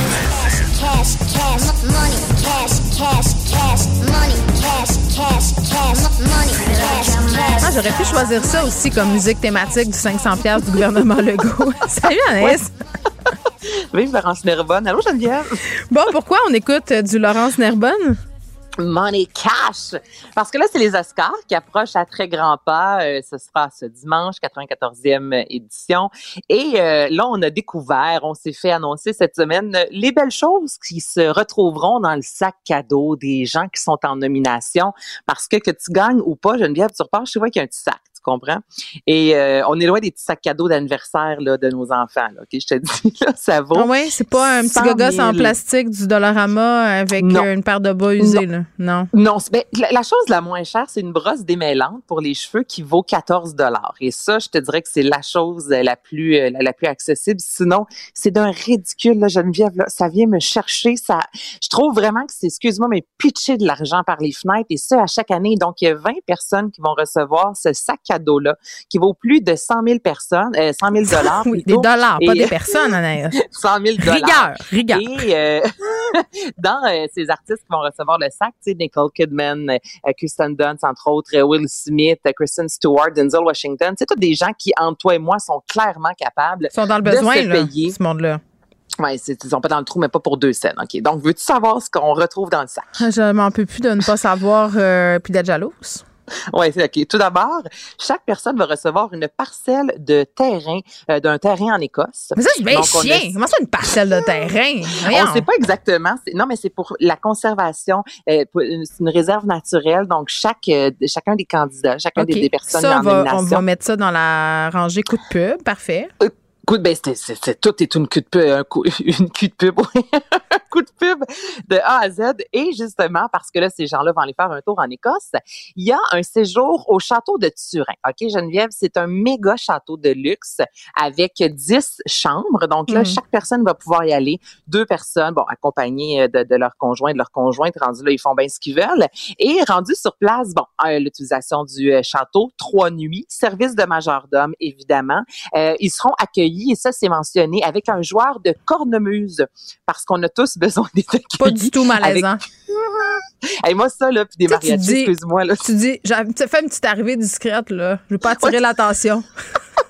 un gros chanteur de cornemuse, dégustation de gin privé et service de conciergerie euh, entièrement personnalisé. Donc ça, ça fait partie euh, des cadeaux que les gens vont recevoir. Également des repas nutrifites, des animaux en peluche, un orgue gonflable qu'on peut mettre dans la piscine, offert par euh, l'organisation pour euh, les animaux. Et là, moi, ce que je comprends pas non plus, imagine-toi, tu peux recevoir un traitement de liposuction de Celebrity Arms, mmh, d'accord? Donc, ça coûte entre 9 500 et 15 000 dollars. Pour te faire enlever le petit gros de babaille? Ben, c'est parce que là, c'est un petit peu mangé dans le buffet là, après les Oscars. je comprends, je comprends. C'est, écoute, c'est les choses qui sont qui comptent réellement. Hein?